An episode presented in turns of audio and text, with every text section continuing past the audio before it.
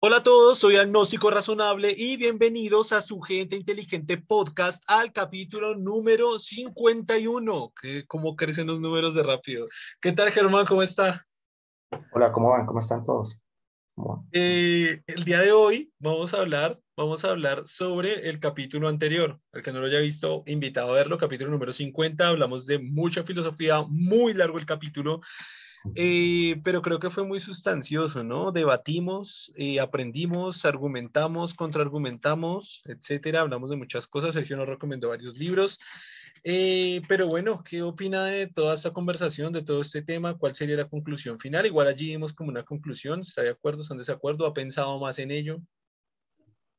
Mm, no, creo que la conclusión estuvo bien. De, de todas maneras, digamos, a mi modo de ver, creo que sigo pensando en que si existe la verdad absoluta, entonces digamos que sí acepto, digamos, la, eh, los, los, argumentos que él dio, pero pues no, no me convencen completamente. Creo que en modo de ver sí, sí debe existir la, la verdad absoluta. ¿En, ¿En, qué términos en los que planteamos el capítulo anterior? Sí. Como lo que yo decía a veces de que puede ser que estemos, o sea, sea un objetivo casi inalcanzable, pero creo que en la medida de lo posible cada vez nos vamos acercando un poco más, un poco más. Sí, me, me pareció, no sé si fue verdad o no, me pareció que... Mm, ah, bueno, pero espere, con lo que usted acabó de decir, entonces la verdad absoluta no existe actualmente. Mm, digamos, eh, ¿qué podemos decir? Yo diría que nos que se han planteado verdades que pensaría que son absolutas, pero la precisión de esas verdades todavía requiere mayor investigación, puede ser. Lo pensaría de esa manera. Ok. Pero entonces, ¿qué pensaría con el argumento que yo proponía? Por ejemplo, la concepción matemática de, de los objetos. ¿Estaría ahí de acuerdo conmigo? Porque, porque ahí, ahí yo, sigo, yo sigo con el mismo ejemplo con el que repetí muchas veces en el capítulo anterior, y es el tema de que si una, una, un sistema de comunicación y una especie totalmente diferente como son las abejas, eh, logran identificar y logran a través de parámetros matemáticos describir el universo que los rodea y transmitírselo en su propio lenguaje, en su propia subjetividad a sus congéneres, me parece que ahí estamos hablando de una verdad absoluta. Ahí diría Sergio que estamos confundiéndolo con la realidad, que yo dije que si hubiéramos quizás podido tener una confusión y quizás lo que está haciendo ahí es expresar la realidad de otra forma. Pero sí pienso que tiene que haber una verdad absoluta ligada a esa realidad, porque precisamente si es realidad, es una verdad absoluta y las abejas. Ahora, encontré una investigación justo con abejas y hace, desde que hicimos el capítulo anterior, justo en los últimos tres días, muy curiosa y muy coincidencial, y resulta que se descubrió, esto ya lleva un buen tiempo la, la investigación, que las abejas pueden exactamente contar hasta cuatro. Y güey, yo di el ejemplo numérico de 1 más 1 es 2 o de 1, 2 y 3 y no sabía esa investigación. Y güey, acabo de encontrar que realmente las abejas sí saben contar hasta 4. Pues se ponían muchas como eh, figuras, figuras de cantidades de objetos eh, y no me acuerdo si era como, ah, las alimentaban, si ellas podían identificar el número, como que no sé, les decían qué tipo de número era, si ellas iban al número que se les estaba pidiendo, eh, les, les, liberaban eh, miel, creo que era miel. Em, entonces, se repitió el experimento muchas veces y se determinó que realmente hasta cinco ya no pudieron, como que el cinco ya no, ya se les salía, ya no podían, pero hasta de uno hasta cuatro podían contar. Entonces encontré esa investigación y yo, o sea, el ejemplo que estaba dando, el uno no el concepto matemático y no la palabra y no el, número uno, pero la representación de esa cantidad en un objeto, ahí esta otra especie que es totalmente diferente a nosotros, con un sistema nervioso totalmente diferente de nosotros, pues la abeja también llega hasta el número cuatro. Por lo cual diría que esa cantidad numérica de uno es una verdad absoluta. Es que casi que vuelve al mismo tema. sí que porque se, digamos, dice, ok, a través de la ciencia, digamos, como que se pule el conocimiento para acercarnos a esa verdad absoluta. Pero yo digo, uno, ya uno, no hay que pulir nada uno. Claro, nuestra concepción subjetiva le ponemos el nombre uno, el número uno, representación numérica, bla. Lo que yo dije en, ese, en el ejemplo pasado fue una civilización extraterrestre avanzada, eh, inteligente en otra parte del universo, no va a decir a uno y lo dibujamos así. No, no, no, no. O sea, una representación absolutamente diferente. Pero van a ser capaces de contar del 1 al 1 millón como nosotros, y al 10 millones, y al 100 millones, y, y precisamente como tienen esa base en matemática, pueden operar en sus propios lenguaje, operar y llegar a conclusiones como la teoría de la relatividad, como, la, como descubrir hay gravedad, como la velocidad de la luz, que es una constante en el universo, como la, la velocidad del sonido en sus propios medios en los que ellos crezcan como lo que yo dije, o sea, el universo tiene átomos no le van a llamar átomo, lo van a tener quizá de otra forma, eh, no le van a llamar universo, pero van a llegar a la conclusión que llegamos, y es que el universo contiene átomos. Eh, pienso que yo que Digamos que la precisión es lo que, la cuestión, ¿no? ¿Qué tan, eh, lo que plantea de lo cognoscible, ¿no? O sea, sí sabemos, podemos definir, ah, tiene átomos, pero cómo son, cómo se comportan, todavía estamos en ese proceso. Digamos que hemos planteado ya ciertas verdades absolutas, pero ya cuando tenemos que especificar bien y definirlo completamente, ahí sí puede ser que todavía estamos eh, en ese proceso de lograrlo, de, generar una verdad mejor, por lo menos una, una descripción más precisa de la realidad, que finalmente es lo que se busca con la verdad. Porque, porque bueno, está, está ese tema y el otro ejemplo ahora sí que iba a decir y es que sí, sí sentía a Sergio un poquito enredado con la cuestión mayéutica que yo me puse a hacer solo preguntas a, a, él. Y cuando él al final respondió, claro, mi gato puede decir que lo que yo estoy diciendo es una interpretación subjetiva, es una verdad absoluta a través de su lenguaje, porque por ejemplo si le quito la comida y se la pongo en otro lado, él va a saber que está ahí. Es como, pues eso no tiene nada que ver con que una especie totalmente diferente llegue a que lo que usted está diciendo y que la verdad absoluta, digo, que la verdad relativa sea una verdad absoluta, y como es una verdad absoluta, otra especie puede llegar a esa verdad, eso no tiene nada que ver con que le cambie la comida a un gato. Como que lo vi que se sintió un poco encerrado y como que quiso, quiso defender la postura de que la, que la verdad relativa es una verdad absoluta, pero al final cambió un poco la postura y dijo, ah, no, no, entonces sí, sí, esa verdad relativa también es una verdad relativa y tengo que estar en constante revisión. Pero siento que cambió un poco la postura del comienzo al final del, del podcast, no sé si notó lo mismo. ¿Cierto que sí? Sí, como que el argumento este de si la verdad relativa también es una verdad relativa suena un poco extraño. Claro, porque puede, puede, estar, puede estar, puede fallar, o sea, puede no ser una verdad absoluta. Entonces, todo lo que estamos hablando es totalmente falseable y mentira. Pero, pero sí es curioso que quizás le hicimos cambiar un poco de opinión en ese aspecto, de que quizás decir que la verdad relativa también es una verdad relativa, quizás, no sé. Y esas dos definiciones parecieron interesantes, de verdad. Uno que era la cuestión de qué tanto mi modelo se acerca, es compatible con, con, con la realidad, o sea, qué tan cercano es mi modelo con la realidad, y la otra era lo de la utilidad, que me pareció un concepto interesante, pero no sé si por lo mismo, pero no por lo tanto dije que fuera correcto, ¿no? O sea, es como, como una forma de casi que de vivir la vida, es interesante verlo así. O sea, para no complicarse en tratar de definir qué es verdad, si usted ve la cuestión de utilidad, es muy funcional, es como, como lo hice, muy pragmática, muy, muy funciona muy bien para realmente acercarse mucho a lo que podríamos definir como verdad. Es una forma interesante de verlo, pero lo, lo que yo le planteaba también era otra forma de volverlo falseable.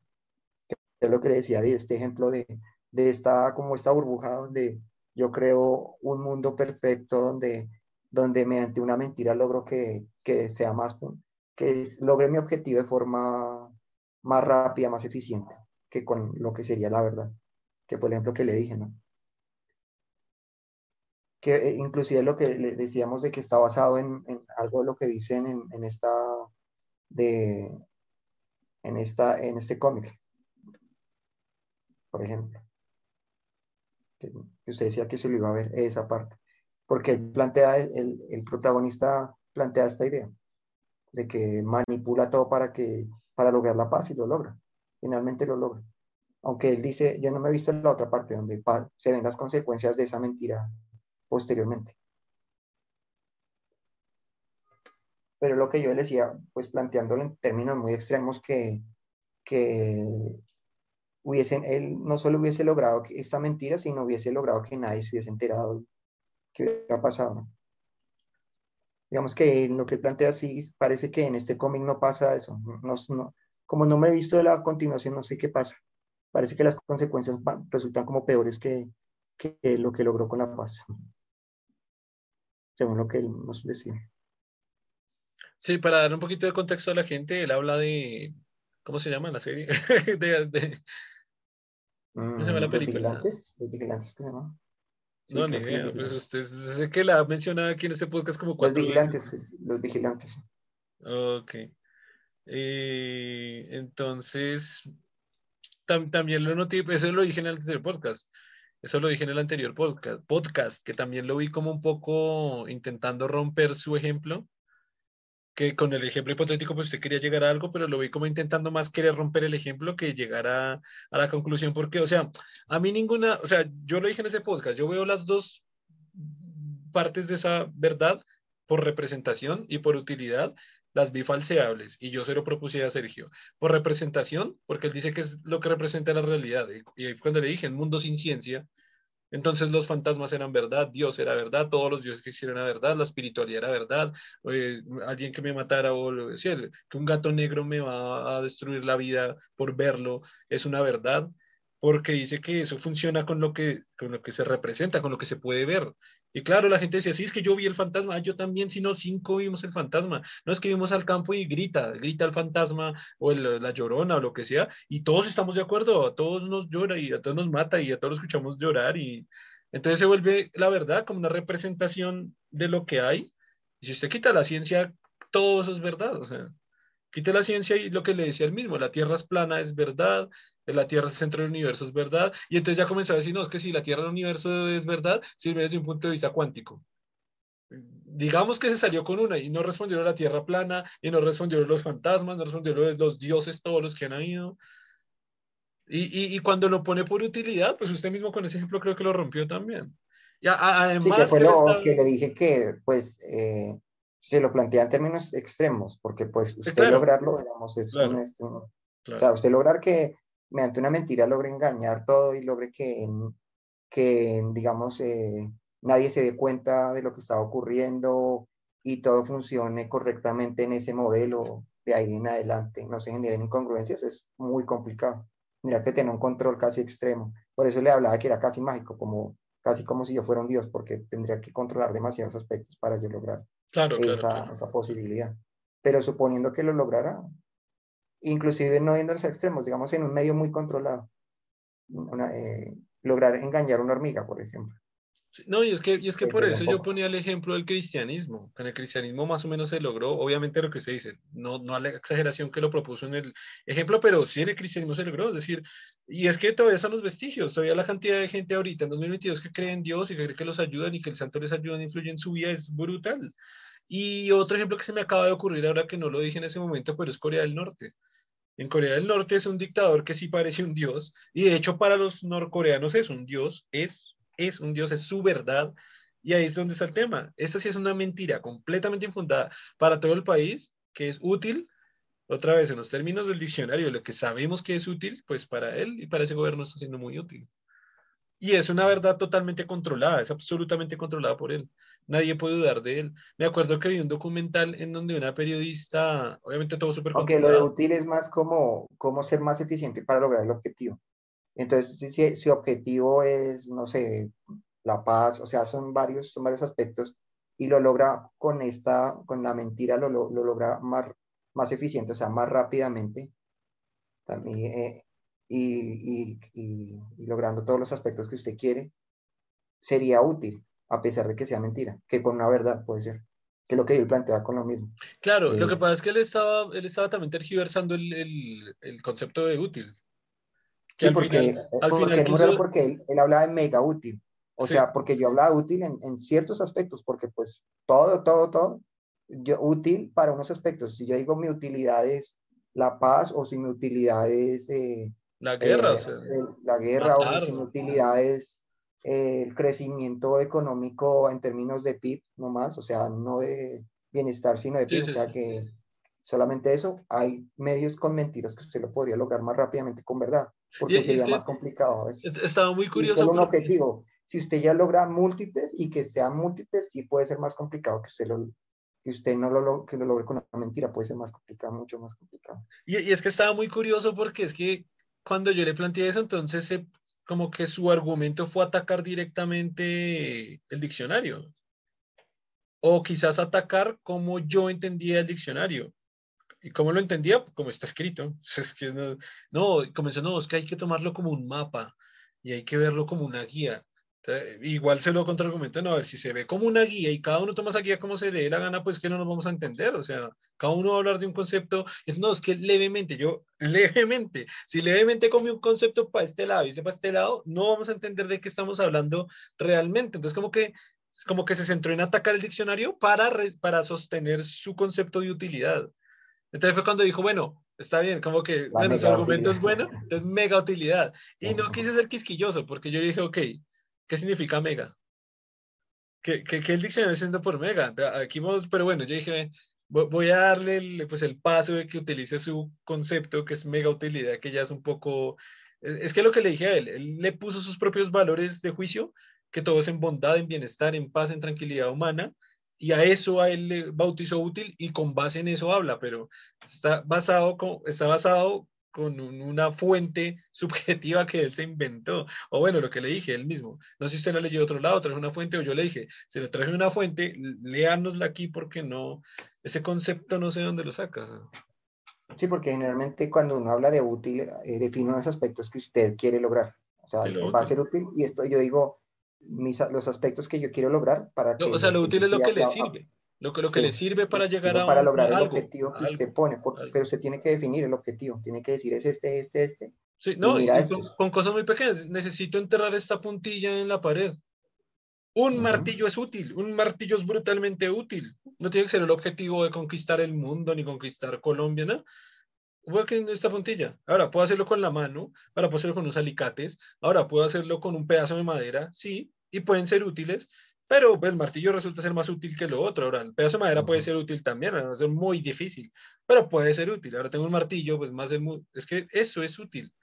Que, que si es para la paz, que para la bondad, que para matar, poner una puntilla no es ni para matar, ni para bienestar, ni para bondad, ni para tranquilidad de la especie. Si vamos a los extremos, pues puede ser más útil un, una varilla de, acero sólida donde usted le golpee y entre de una, vez, de una vez porque su objetivo solo es que entre nomás. Entonces, no es necesario que sea un, si usted quiera lo máximo, pues también. Y ahí vienen los aspectos de, bueno, ahí si usted lo, tiene, lo puede refinar, pues que sea útil, pero que no destruya el, el, elemento donde lo va a incrustar la puntilla. Ahí sí tiene que evaluar más cosas. Digamos que ah, ahí está la cuestión de que usted define. exacto, sí. Si es muy, muy puntual de algo, ah, pues usted la puede ver solamente, es más simplificado, no tiene que ver tantos aspectos para ver qué tan útil es. Claro, Pero claro, cuando él habla de mega útil, pues es, muy complicado porque entonces tendría que ver demasiados aspectos y pues encontrarlo así sería muy difícil porque tendría que considerar con todos los aspectos para ver qué, qué, tan, qué tanto lo cumple con todos los aspectos para que sea mega útil, sí, sí exacto pero me pareció interesante lo que le, decía de que simplifica. O sea, si usted lo ve, simplifica la búsqueda, la verdad se simplifica bastante con esta idea de lo útil, porque pues no, no tiene que ponerse a tratar de conceptualizar tanto, sencillamente que cumpla el objetivo que usted planteó, ya eso es verdad para mí, no necesito ponerme a pensar. Igual, yo no lo entendí también porque en el caso del, martillo y la puntilla, ¿qué, es la verdad ahí? ¿Qué, ¿Qué, es la verdad? ¿El martillo o la puntilla o que la clavo? ¿Qué, no, ¿Qué es la verdad? Ahí no, no, entendí muy La verdad es, eh, la verdad sería... Em, el martillo. Yo creé como un, una, una, un concepto ahí para, para, hacer el proceso. Entonces, eh, ahí genero el concepto. Entonces, en este concepto me doy cuenta que, que si utilizo una, la mano, la mano tiene ciertas características que hacen que no funcione bien. Ahí está, en la búsqueda de la verdad. el martillo porque es más sólido ahí estoy conceptualizando. Entonces, lo que estoy definiendo como tal, que hace que sea más útil, que funcione mejor, todo eso que estoy definiendo, eso es verdad, porque se está acercando más a cumplir el objetivo. Entonces, lo que yo definí con, para que yo diga, ah, lo mejor es utilizar un martillo porque es sólido, porque el golpe se da de esta manera. Todo eso que yo he definido está más, eh, más cercano a la verdad porque funciona mejor. Pero en, ese, en ese caso, ¿cuál, es la verdad?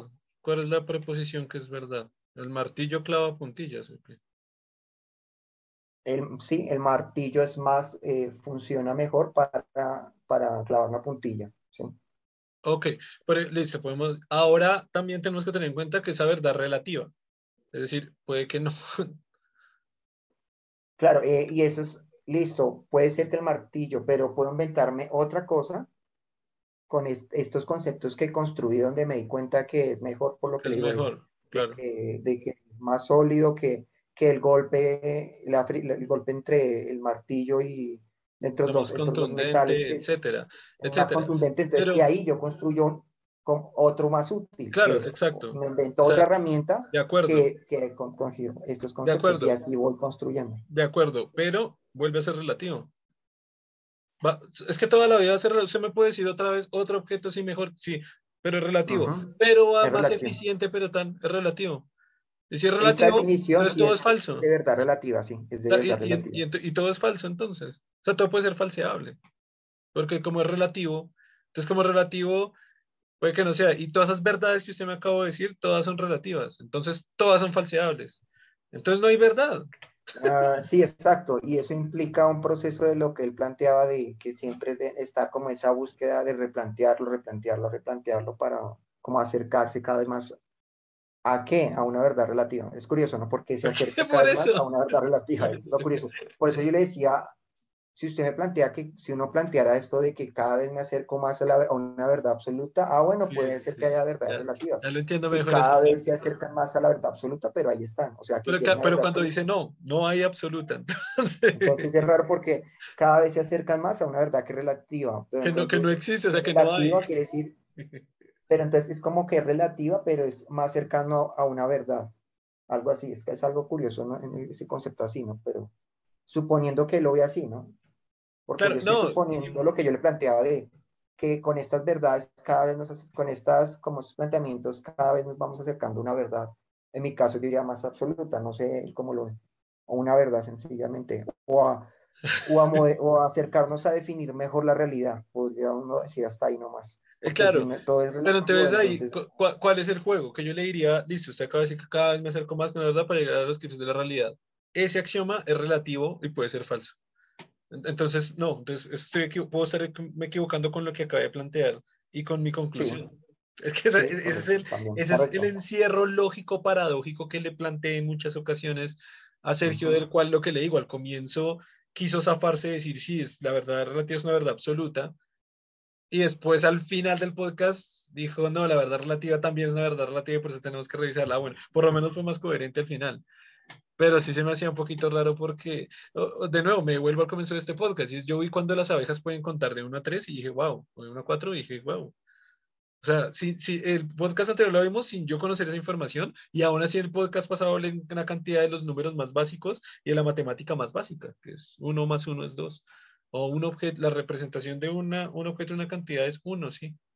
Que él hasta decía, pero qué raro, ¿cómo así que 1? ¿Cómo así que y güey, las abejas pueden contar hasta cuatro, igual, o sea, igual, y no, y no porque le hablaba de la traducción, no, nunca nos hemos comunicado, no hemos, ellas no nos tradujeron, nos tradujimos, ella en su mundo son capaces de cantar el universo en su forma matemática y logran descifrar del 1 al 4, nosotros también, y una civilización externa también, por lo tanto, desde mi perspectiva, si es la realidad, y si entiendo que es la realidad, pero hay una verdad absoluta que debe estar pegada a la realidad, o sea, ahí está unido. Y no por confundir términos, sino porque si la realidad es que por lo menos del 1 al 4 existe, porque por lo menos ya sabemos que las abejas entienden del 1 al 4, o el ángulo del sol, o la velocidad del, viento, o la cantidad de tiempo que gasta en... Por todo eso ya lo saben las abejas, calcular tiempo, distancias, ángulos. Eh, pues eso es la realidad, sí, pero entonces ahí está la verdad absoluta. La realidad es la verdad absoluta. Es como yo diría. De pronto lo otro que él planteó que más o menos entendí es la cuestión de, de, de que la verdad como se propone es, como, es una, eh, una eh, se toma una afirmación, una oración y se mira si eso es verdadero o falso. Como, digamos, así empieza como la definición de verdad, en el sentido de que yo tomo una, una afirmación y miro si esa afirmación es verdadera o falsa. Como eso está inscrito en un lenguaje, por eso él plantea a veces que eso es relativo. Esa parte más o menos la entendí, pero no estoy seguro cómo la sabe. Creo que le digo, en esa parte me convence bastante. Y yo se lo dije a él. Sí, en esa parte. Me, convence y se lo entiendo bastante. Pero me vuelvo a encerrar con la parte paradójica. Si usted me dice que todo lo que acaba de afirmar, todo es relativo, entonces también todo eso que estoy diciendo también es relativo. Todo, cualquier cosa que estemos, que salga de este cerebro y le estemos hablando, todo puede ser totalmente relativo. Entonces, ¿cómo va a asegurar que lo que usted está viendo es relativo. No puedo asegurar que es relativo porque eso es relativo. No puede ser falso completamente y usted está hablando de nada, porque no entiende nada de lo que está hablando, porque todo lo que dice es relativo. Es que ahí es donde, es donde cae todo, güey. Cae todo por, paradójicamente dentro de su propia lógica. Me, me, me acordó un poco cuando pensaba lo de nada es imposible, esa afirmación. Porque si nada es, eh, nada es imposible, entonces, lo, como tal, estaría afirmando que, que la imposibilidad tampoco sería posible, porque sería una afirmación de lo imposible. Entonces, esa cuestión... No, otra vez. Nada es imposible. Ajá. Si usted lo ve, entonces lo imposible tampoco es, debe ser posible. Lo imposible Ah, como que entonces lo imposible no existe. Porque si nada es imposible, entonces sí, lo, pues, básicamente. Lo imposible tampoco debe ser posible. porque no existe, no, no existirá lo imposible. Sigo que nada es imposible, no existe lo imposible porque pues nada es imposible, todo es posible. Ah, interesante. Aunque yo, yo siempre estoy muy desacuerdo con esa frase, ¿no? Pero para los que la dicen, sí, interesante que están, no, no están, no están, están, sí, no están como entendiendo muy bien la frase, sí tiene sentido. Ese es lo mismo con, pasa como un poco, me parece, con lo de la verdad absoluta, porque cuando usted afirma que la verdad es relativa, por lo tanto, esta afirmación también es, relativa. Por lo tanto, claro, uno no puede decir, claro, sí, sí, si también es relativa, puede ser que entonces que la verdad sea absoluta, porque eso también puede ser relativa. Claro, y si usted asegura que es relativa, eso es una verdad absoluta, por lo tanto, la demostración de que la verdad absoluta existe, lo que acaba de decir.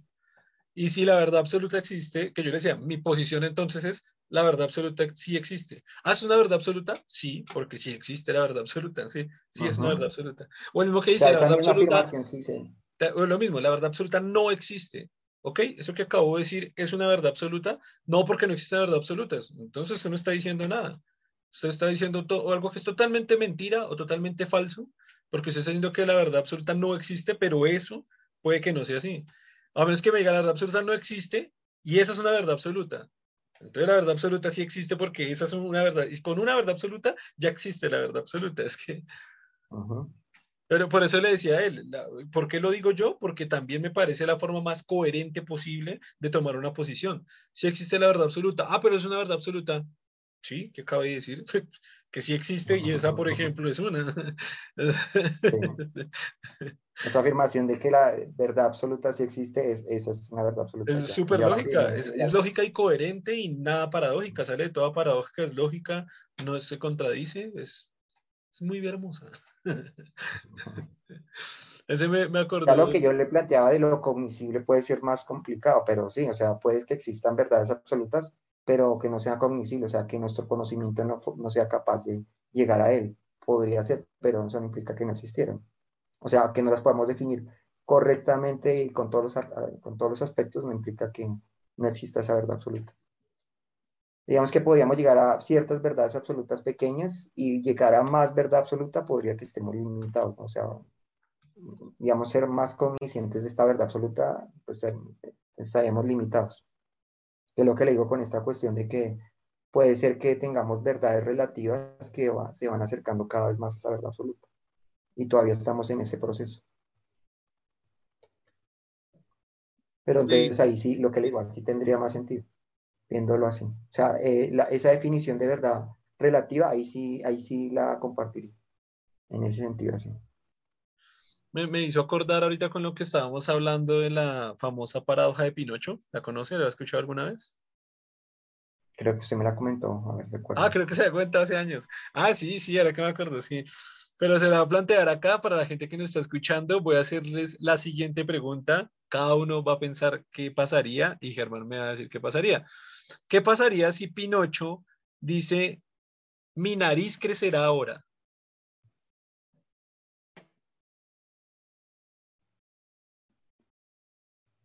Mm, mover, no pasa, puede que, así como, puede que ocurre, puede que no, no, no veo qué pasaría. Solo es una afirmación. ¿Le crece o no le crece?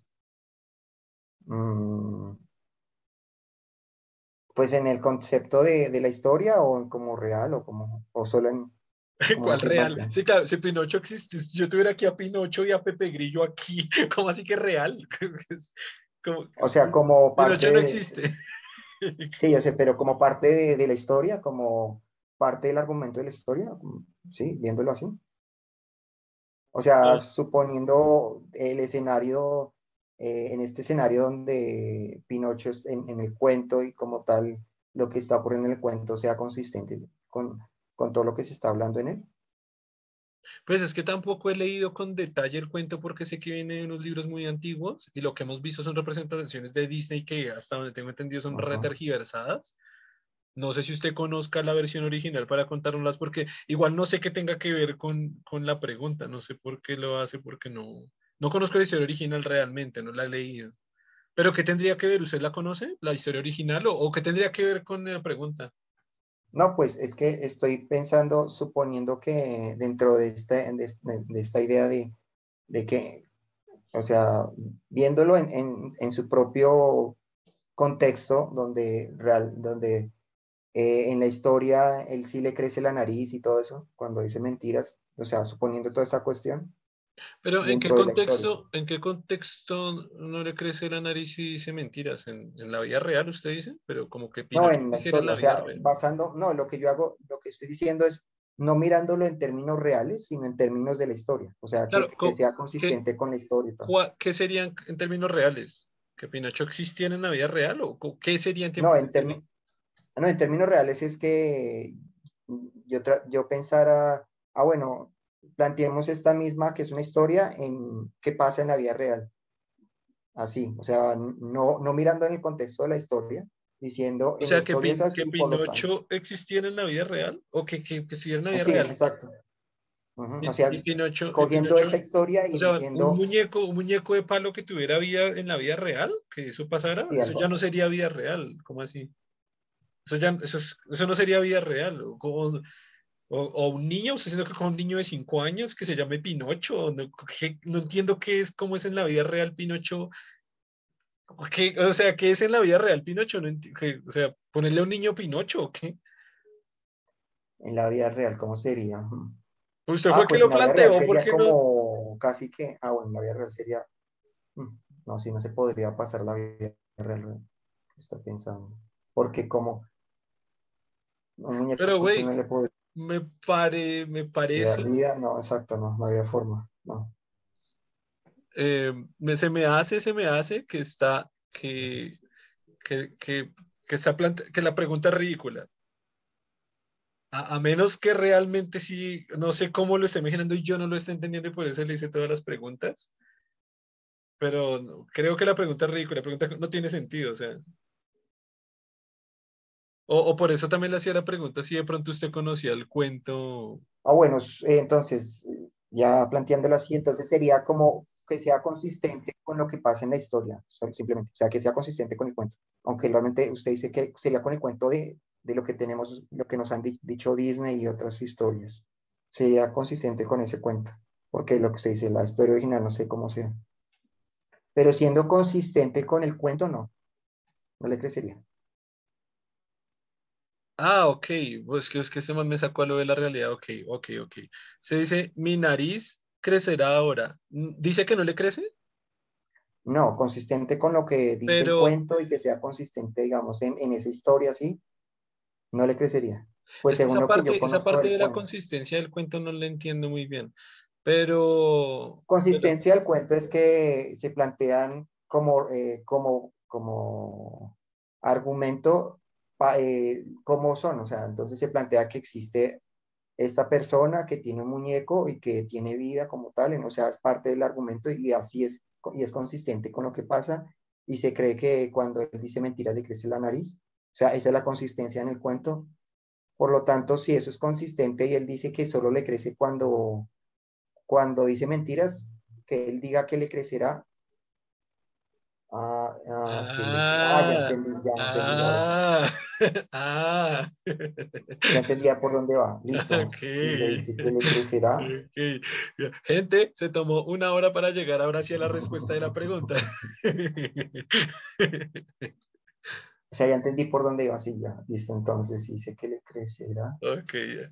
Gente, pueden cortar los últimos 10 minutos porque la pregunta fue esta y se llama la paradoja de Pinocho porque quería que ustedes la pensaran y Germán también. ¿Qué pasaría? Mm, está complicado porque primero se supone que solo por decirlo no le va a ocurrir. Entonces sería mentira y le debería crecer. Pero si le crece la nariz, entonces si fue verdad, por lo tanto estaría, consistente. Exactamente.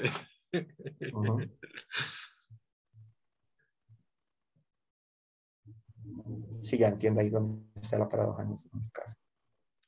Eh, lo que iba a decir después de todo esto fue que, que, que, hablando de todas esas paradojas me hizo acordar de la paradoja de Pinocho. Sí creo que se le había planteado y toda la gente pues ya lo pudo ver y es eso, ¿qué pasaría? Ya Germán lo explicó muy bien. ¿Qué pasaría si, iba a decir si a Germán, si, si, Germán dice me va a crecer la nariz? ¿Qué, pasaría si Pinocho dice me va a crecer la nariz? Pues eh, eh, es como que el cerebro colapsa, es decir, no sé qué pasa.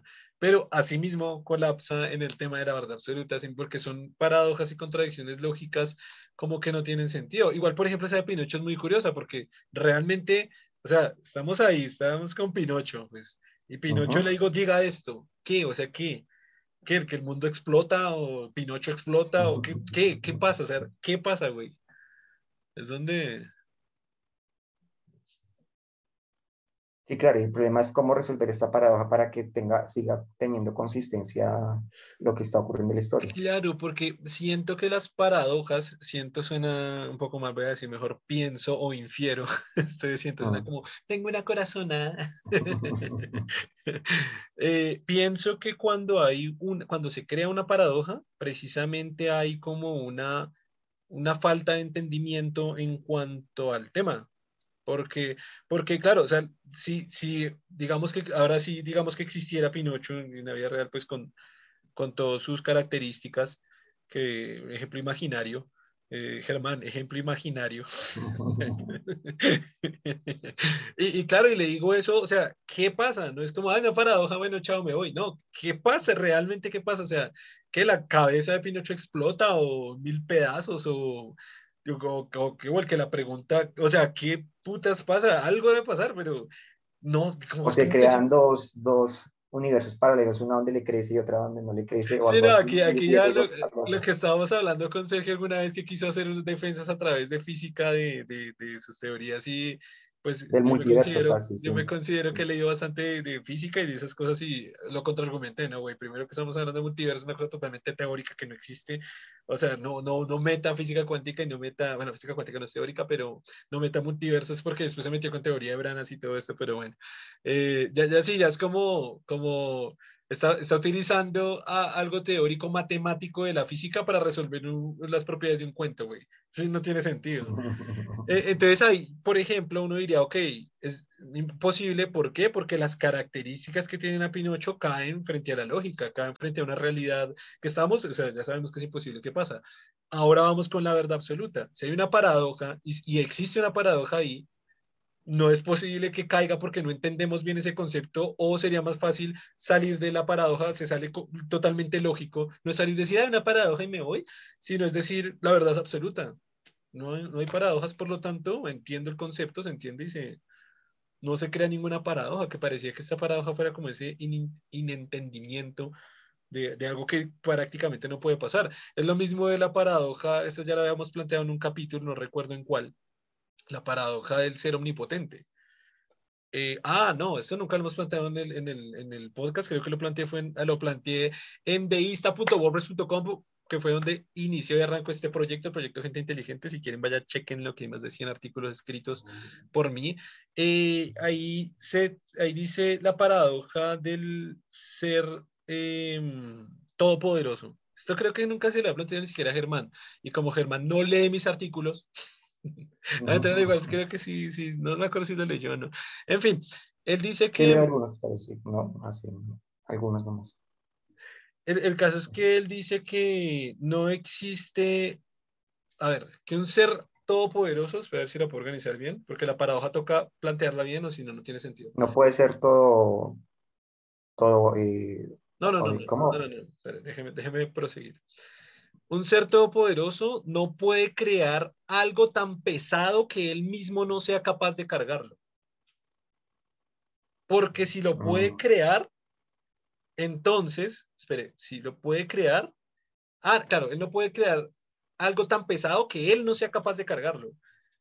Porque si lo puede crear, entonces no lo puede cargar, entonces no es todopoderoso. Y si no lo puede crear porque él es todopoderoso y puede cargar todo, pues no es todopoderoso porque no puede crear ese objeto. Ahí la planteé bien. Mm, sí. Ningún ser todopoderoso es capaz de crear un objeto que él mismo no pueda cargar.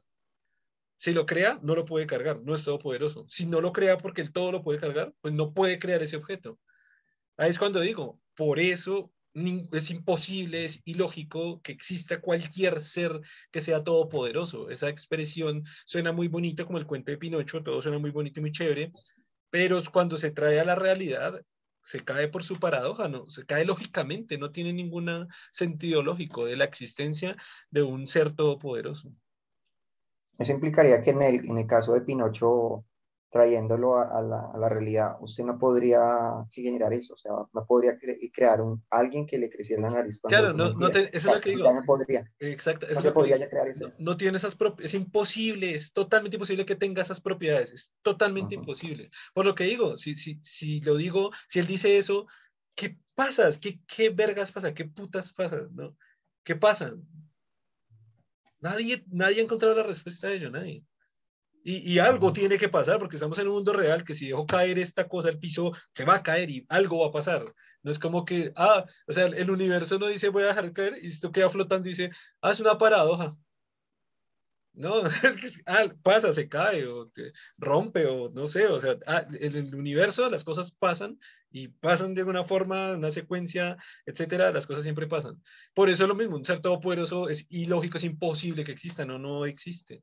No existe ningún ser que sea todopoderoso. Por eso cuando alguna vez en algún podcast yo decía que tiene mucho más sentido, un poquito más de sentido, un poquito más de sentido que existan dioses para cada cosa. Ah, porque el dios del trueno se encarga del trueno, pero claro, no, hay cosas que no puede hacer. El dios del amor entonces se encarga de enamorar. Ah, pero hay cosas que no puede. Ay, el, el, el, este que era como el diablo, que era como el Hades, creo era este sí. dios de la maldad, porque bueno, tampoco, pero es que claro, el cristianismo ya fue, no, es un man que hace todo y es todopoderoso y vale No vergas era, no era tanto la maldad, sino el inframundo, más que controlar esa parte. Sí, no, no, vale vergas lo que sea. No, que tanto de la como- maldad como, pues sí se le atribuía eso, pero no era que fuera el dios de la maldad, sino como el Sí, no, inframundo. O sea, entonces, insisto, va- va- vale verga exactamente de qué era, sino que la propiedad que, ca- que estaban, los- sus poderes estaban distribuidos en varias personas. O, por ejemplo, algo que yo me puse a pensar hace, hace tiempo, ya mucha gente sabe esto, ya creo que se lo saben de memoria, pero bueno, si alguna vez llega por primera vez a este podcast, eh, una de las cosas que me movió mucho intelectualmente en algún punto de mi vida fue entender a Dios. Y esto fue lo que me abrió, me hizo la apertura a leer libros, filosofía, ciencia, matemática y todo lo que, todo lo que he aprendido básicamente. Entonces, en algún punto de ese proceso de buscar y encontrar a Dios, eh, o que entender exactamente qué es Dios, se me fue la paloma por estar hablando de hacer tanto preámbulo. ¿En qué, en qué, en qué momento iba? ¿Qué iba? Fue lo último que dijimos. pues usted está hablando de que los dioses no, no eran todopoderosos. y después- Gracias, gracias. Me, me puse a pensar, ok, estaban los indígenas acá. Eh, es muy chistoso porque desde el cristianismo, desde el pensamiento y postura cristiana, se dicen, ah, que los indios quedan en la luna y el sol dice que la luna y el sol eran dioses. Yo me puse en, el, en los zapatos del indígena, en los zapatos, es curioso, ¿no? en el pie limpio del indígena aquí caminando, en, en las patas del indígena, en el cerebro, me puse en el cerebro del indígena. Güey, no hay ciencia, Ujú. no hay conocimiento, no hay filosofía, perfecto. Y güey, yo veo salir una cosa gigante todos los días y que me calienta, güey, que me da calorcito, que gracias a él crecen las plantas, que gracias a él cantan los pájaros, que gracias a él eh, eh, comienzan todos los animales a salir, puedo ver mejor, eh, o sea, hay muchas atribuciones directas que puedo decir, este man me las está dando, tiene que ser un Dios, o sea, tiene que ser algo ah, grandísimo afuera de la tierra que me está ayudando, porque me está ayudando, mira, me está dando calorcito. O sea, la noche, uy, estoy temblando de frío y tengo que armar cosas ahí, ramas y un montón de pieles y un montón de cosas para, pero, güey, este man sale y me da este calorcito tan rico y, y mi, alimento, me da mi alimento. Ellos, de hecho, no, no, no quiero afirmar, no quiero asegurar, pero decían algo así como que el maíz incluso era derivado del Dios, era como un hijo del Dios, era algo sagrado, porque era del mismo color, y güey, me lo como y me alimenta, es decir, el sol me está alimentando y hoy, 2022, con toda la ciencia que existe, el sol nos está alimentando. El sol es el que fertiliza la tierra, el que el se nos da vitamina D, güey. Con esta vitamina D ya nos sentimos mejor, güey, porque la vitamina D la necesita el cerebro, la necesita todo nuestro. O sea, básicamente toda la energía que recibimos gran parte la, la, estamos recibiendo del sol, toda la, energía. Directa o indirectamente, porque al final si las plantas hacen fotosíntesis, crecen y nos dan alimento y ese alimento no lo comemos, esa ese, ese mm, energía calórica que estamos consumiendo a través de alimento fue otorgado por la energía del sol. Es decir, hoy 2022 y sin ciencia, allí me paro otra vez en la mente, para no decir los zapatos, en la mente, en el cerebro del indígena, y yo veo que sale un güey, una cosa, una cosa, y, y me calienta y sale todas las mañanas y se ve todo más bonito y puedo ver a lo lejos y tan, este man es un Dios. Ahora, me pone el cristiano y me dice, sí, Dios me ayuda y Dios, ¿dónde está? nadie lo ve. No, y, lo han visto, no, nadie lo ha visto. Y, quiero verlo, quiero tocarlo. No, y nadie puede verlo y nadie puede tocarlo. ¿No? Y entonces, como, usted lo siente en el corazón, lo siente aquí en el corazón, y se siente bonito, sí. Bueno, pero yo quiero. Quiero tocarlo, quiero palparlo, quiero, no, no, no, eso es prohibido. No piensen eso, porque eso es del diablo. Güey, si yo me le paro a un indígena y digo, ¿dónde está su Dios? Véalo. ¿Cómo lo siento? Ponga la mano así, siéntalo. ¿Qué, ¿Qué, beneficio le trae? Mire, puedo mirar lejos, puedo mirar más lejos, puedo caminar en el día. Ah, pues, es un dios, güey. no tiene ciencia, güey. Claramente es un dios. Y es lo que yo digo, cuando llegan los españoles, o sea, hacerle, hacerle a punta de, de, de, sangre y de apuñalamientos y de cortar cabezas y de torturas y hacerle peores desgracias a los indígenas, hacerle creer que lo que está viendo, güey, que eso que está viendo allá grande y que le está dando calor, diciendo, usted es un idiota, no crean eso, crean una cosa que nadie nunca ha visto, que no se sabe quién es, que no se sabe dónde está, pero que está en todas partes, pero que no está, pero que es un dios, pero que no es uno, sino que son tres, pero que es tres en uno, porque son tres personas, pero es uno, y esas tres es lo mejor, y es ese sí existe, ese sí es Dios, y póngase esta cruz y recéale a ese Dios. Y un indígena decir, pero, ¿cómo? O sea, güey, lo que yo digo, si yo me pongo en el tiempo del, con el conocimiento del, digamos que me borra en toda la ciencia que tengo del cerebro, y un güey me dice, esa cosa que está allá no es su Dios. Y su Dios nadie lo ha visto jamás, pero sí le ayudan todo y está en todas partes y nadie se mueve sin su permiso, pero permite cosas malas, pero no las permite, pero está arriba, pero está abajo, pero está en nosotros, pero está fuera de nosotros, pero y nadie lo ve y nadie nunca lo ha visto y nunca jamás nadie lo va a escuchar, ni ver, ni oír, ni sentir de ninguna forma. Crean ese, yo digo, usted está loco. Usted es un puto loco, usted es un puto loco porque lo estoy viendo. Y es por la noche viene a de la luna y digo, pues es que esa cosa es otro Dios, mire, está arriba, está en los cielos.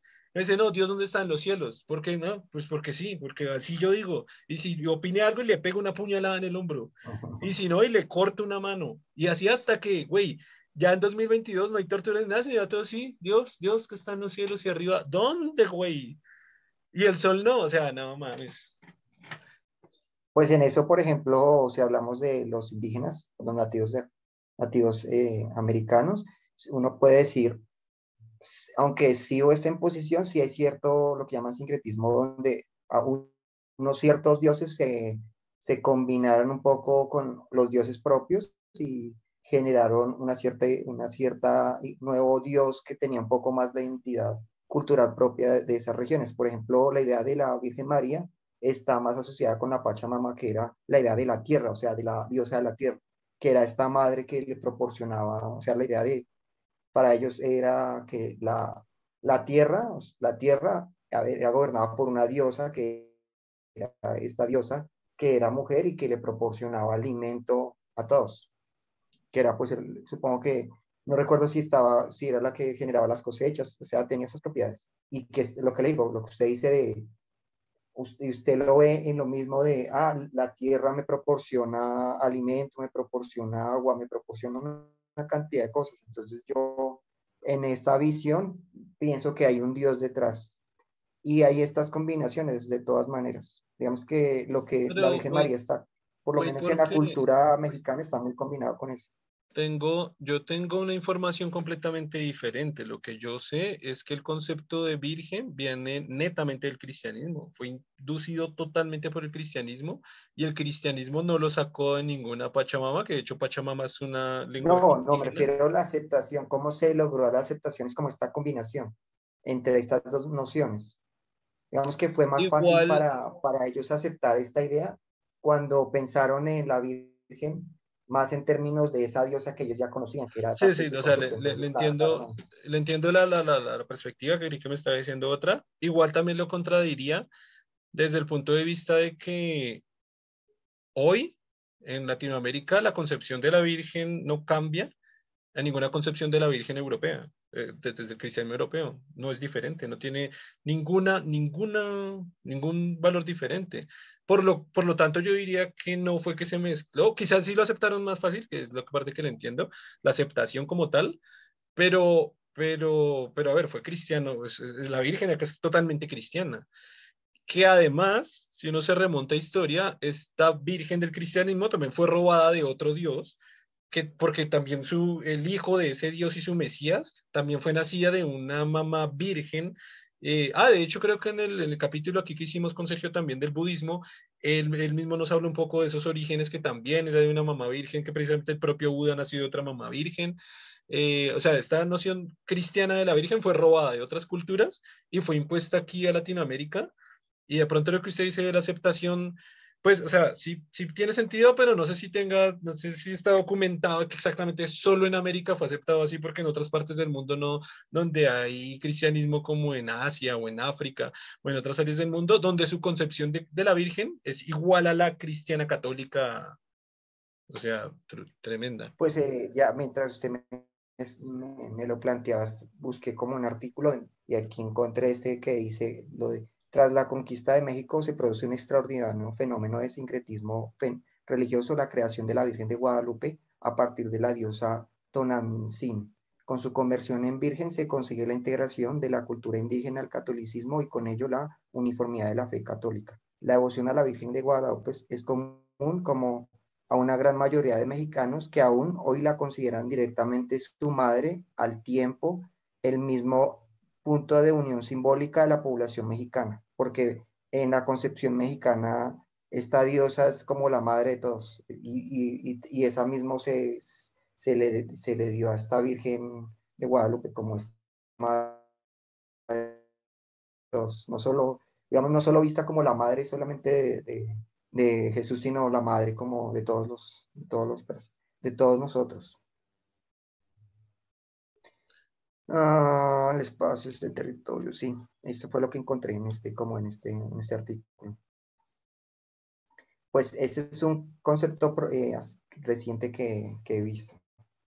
Pero dos, dos, cosas, dos cosas con ese tema. Número uno, usted dijo la Virgen no dijo la Virgen de Guadalupe exactamente, que es a lo que se está refiriendo eso. Y como usted dijo la Virgen, yo estoy hablando de la Virgen cristiana, que es de la que yo he leído, otra vez, por el tema de Dios, que todavía me interesa, haber leído mucho. Yo era muy católico y, bueno, toda esa función de, Sí, pero entonces sí, me refiero a esa exactamente. Y no a la Virgen en general, sino a la Virgen de Y número dos, usted estaba diciendo de la Pachamama. Y también lo que yo conozco de la Pachamama primero es en una lengua indígena específica, no mexicana, no únicamente mexicana, y, también refiriéndome a la Virgen Católica, o sea, usted me planteó dos términos que ahora está cambiando los dos términos completamente, güey. Sí, ahorita que lo, lo, veo bien, sí, exacto, sí. O sea, sí se refiere solamente a la Virgen de Guadalupe y, a, y, a, su, y a su visión de la, de la diosa de Tonantzin. Sí, exactamente, esa eso, sí, tienes razón. Sí, depende como que usted tenía la, la, información un poquito, un poquito tergiversada. Generalizada como... Sí, como, otra, como que otro tema, pero en realidad era otro. Porque de, de, igual manera, sí puede que haya servido lo que le digo, sí lo puedo entender que sea como más la, por parte de la aceptación como tal, pero de nuevo, la Virgen de Guadalupe tiene exactamente las mismas características que tiene, que tiene cualquier, entre comillas, cualquier virgen europea, digo entre comillas porque en teoría se supone que es una sola virgen, pero claro, en todo el mundo hay virgen hasta, de la, hasta la virgen allí en la esquina de la de la cuadra, de la, de, mejor dicho, del barrio aquí más cercano. Sí, la Virgen que se le aparece a cada uno, cada uno le, le, la llama así, Virgen de Carmen, o sea, cada uno, en los, los lugares donde se supone que la han visto, sí. Y, y, las características son las mismas, tanto de Guadalupe como la del Carmen, como la del pueblito de allí, como la del pueblo Patito, como la de Mm, Europea. Entonces, en to- todas las tiendas tienen las mismas, las mismas, No sé si los europeos ven a la Virgen como tal, como madre de todos, o solamente la madre de Jesús, no estoy seguro. Sí, sí, todos, todos, todos. O sea, la concepción cristiana católica que se tiene de la Virgen es igual en todos los, en todos los países. Mm. Pero sí, digamos que e- eso sí pasa en, en- a pesar de que hay una imposición, sí parte de la cultura o de sus propios dioses, eh, se les atribuye a, los, a estos dioses impuestos, de todas maneras. A pesar de que son impuestos, eh, ciertas características muy específicas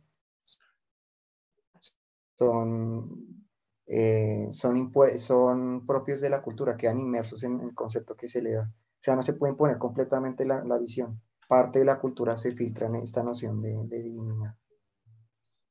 Igual, igual hasta cierto grado, porque lo, lo que le dije antes, eh, aquí era básicamente, o creo, lo apuñalo, le apuñalo a su esposa al frente suyo y le degollo un Ujú. hijo. No era así como, Señor, tiene un minuto para escuchar la palabra de Dios. No, era o, Dios existe o le apuñala un hijo al frente suyo, elija. O y le violó a su mujer acá en sujeta, porque Dios es amor. Entonces, como Dios es amor, o crea en Dios o le violó a, su mujer en la jeta. O sea, es que todos los conceptos están tan, tan equivocados y tan mal que, que, güey, o sea, no tiene sentido nada.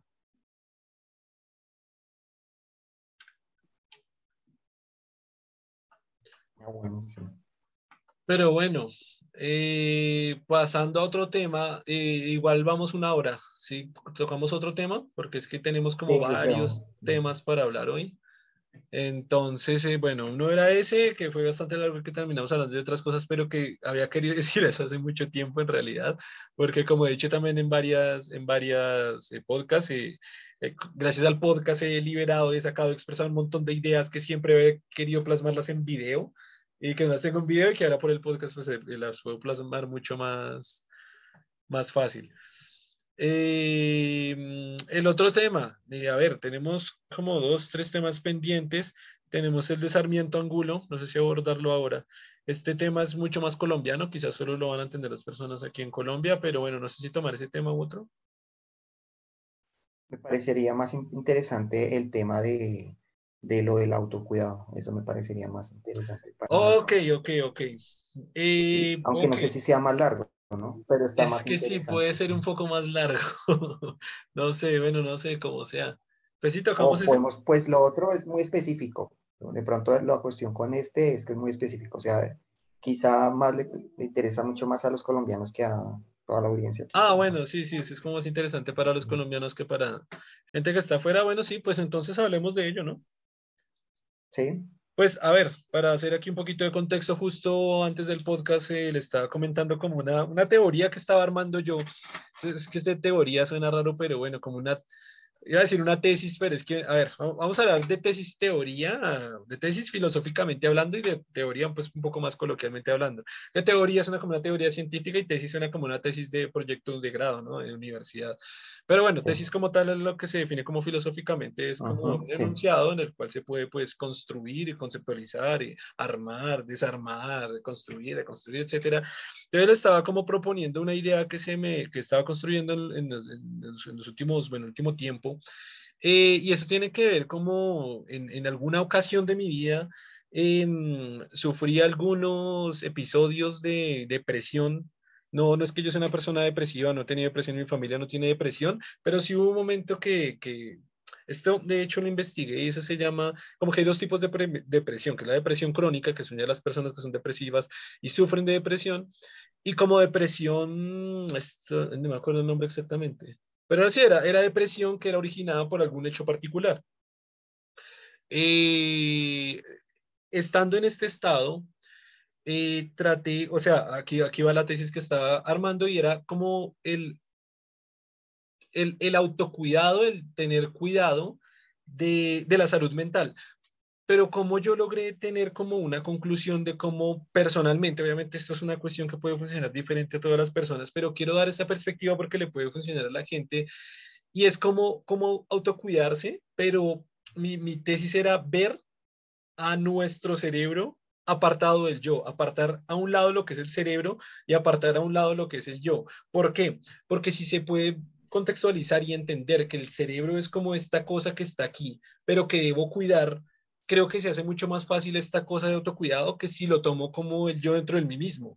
¿Por qué? Esto es de, esto proviene de una frase, una frase como es de meme, la verdad, no sé si está escrita en algún libro, yo la he visto en memes, pero la nombramos acá en el episodio, en el capítulo número 27 o 26, si no estoy mal, con nuestra invitada Kitsia, una, una médica PhD, saludo para ella si nos está viendo.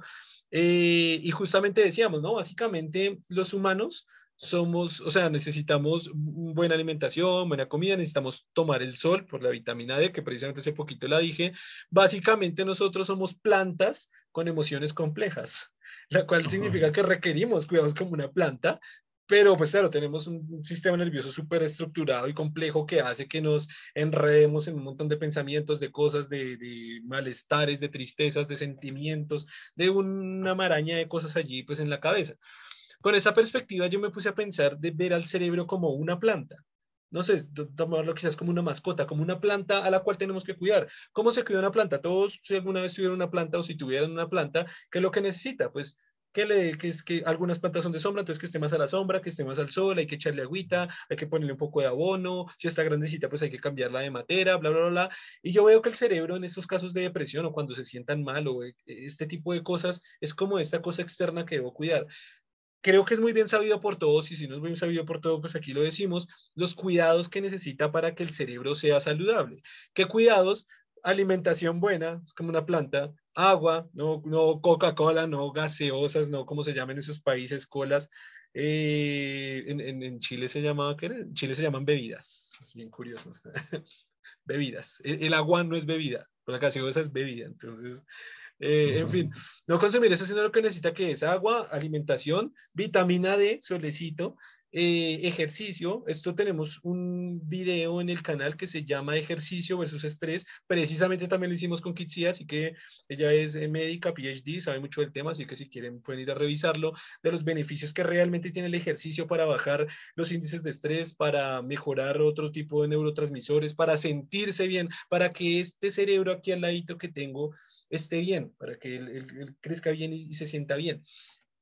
El dormir bien, eh, el salir a tomar el sol, el socializar, el hablar con personas. Entonces me pareció muy curioso tener esta idea, esta tesis de cuidar al cerebro como si fuera este eh, ente externo. ¿Cómo lo cuido?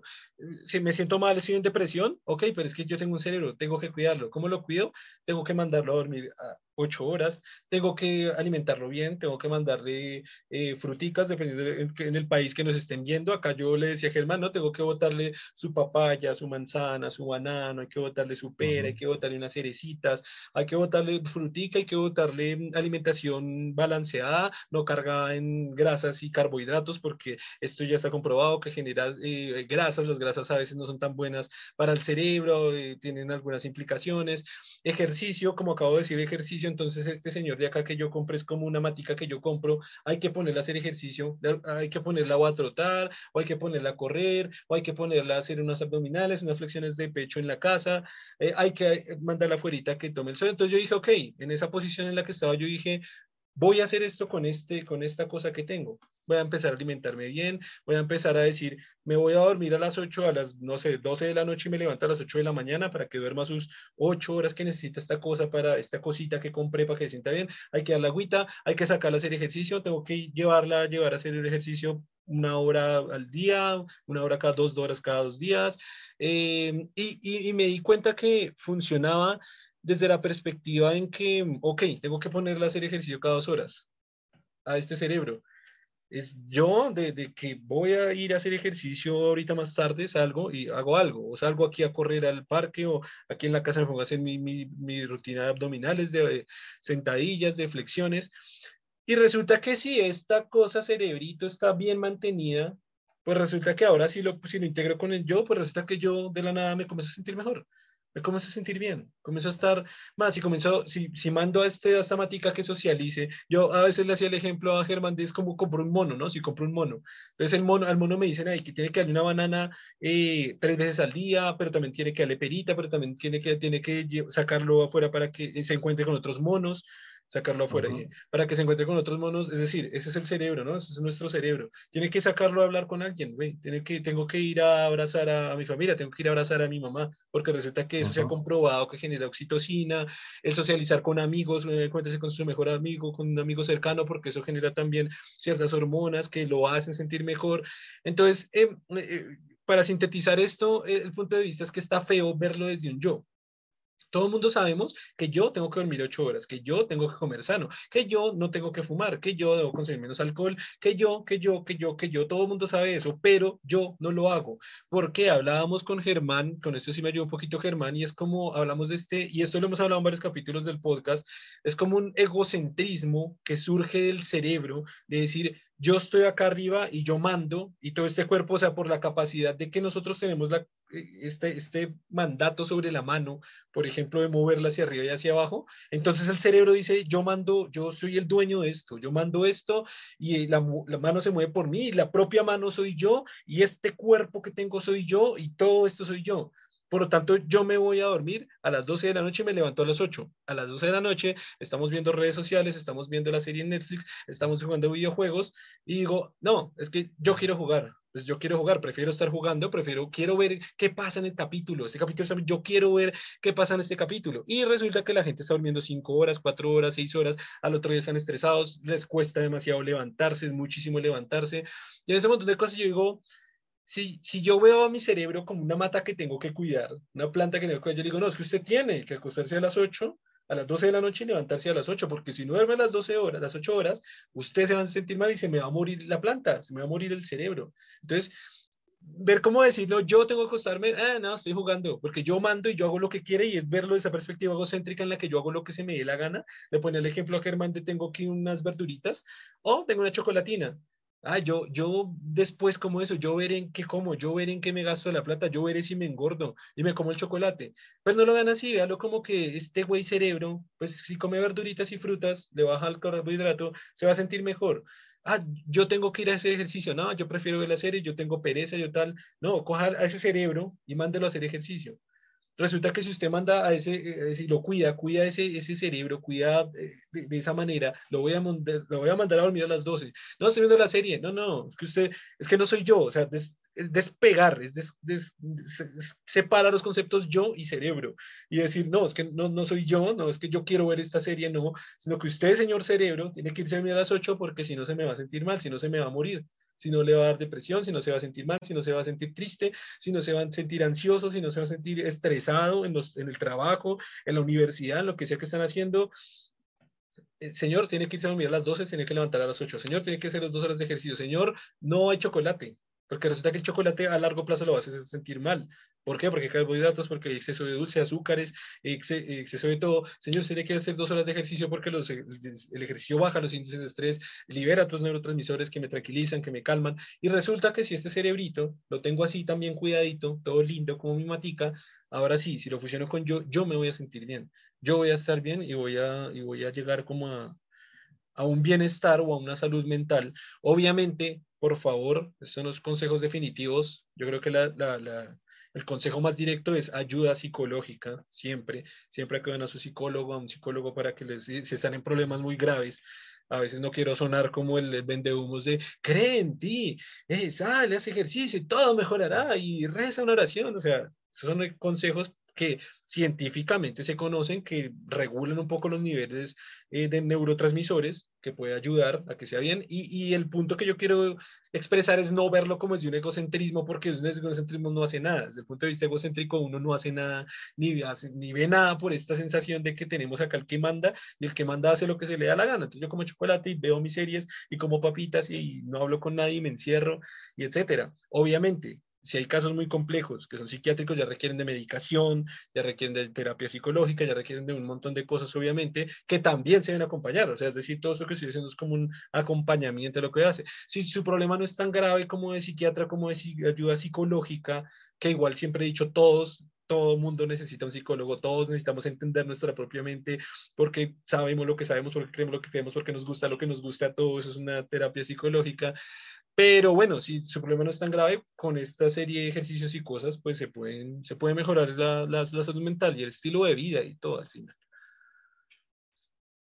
Sí, yo también, digamos, dando un ejemplo, algo, algo similar, pero desde otra perspectiva, eh, verlo desde de la perspectiva que usted es, que su cuerpo, que incluye obviamente su cerebro, es como su auto, que su auto inclusive, véalo como el auto donde usted trabaja, sea que usted trabaje, no sé, como, no sé si quiere como un taxista, que es parte que le genera todo, que no solamente lo lleva de un lugar a otro, sino que también le proporciona dinero, que le proporciona bienestar, que lo permite llevar a, a donde usted quiere llevar.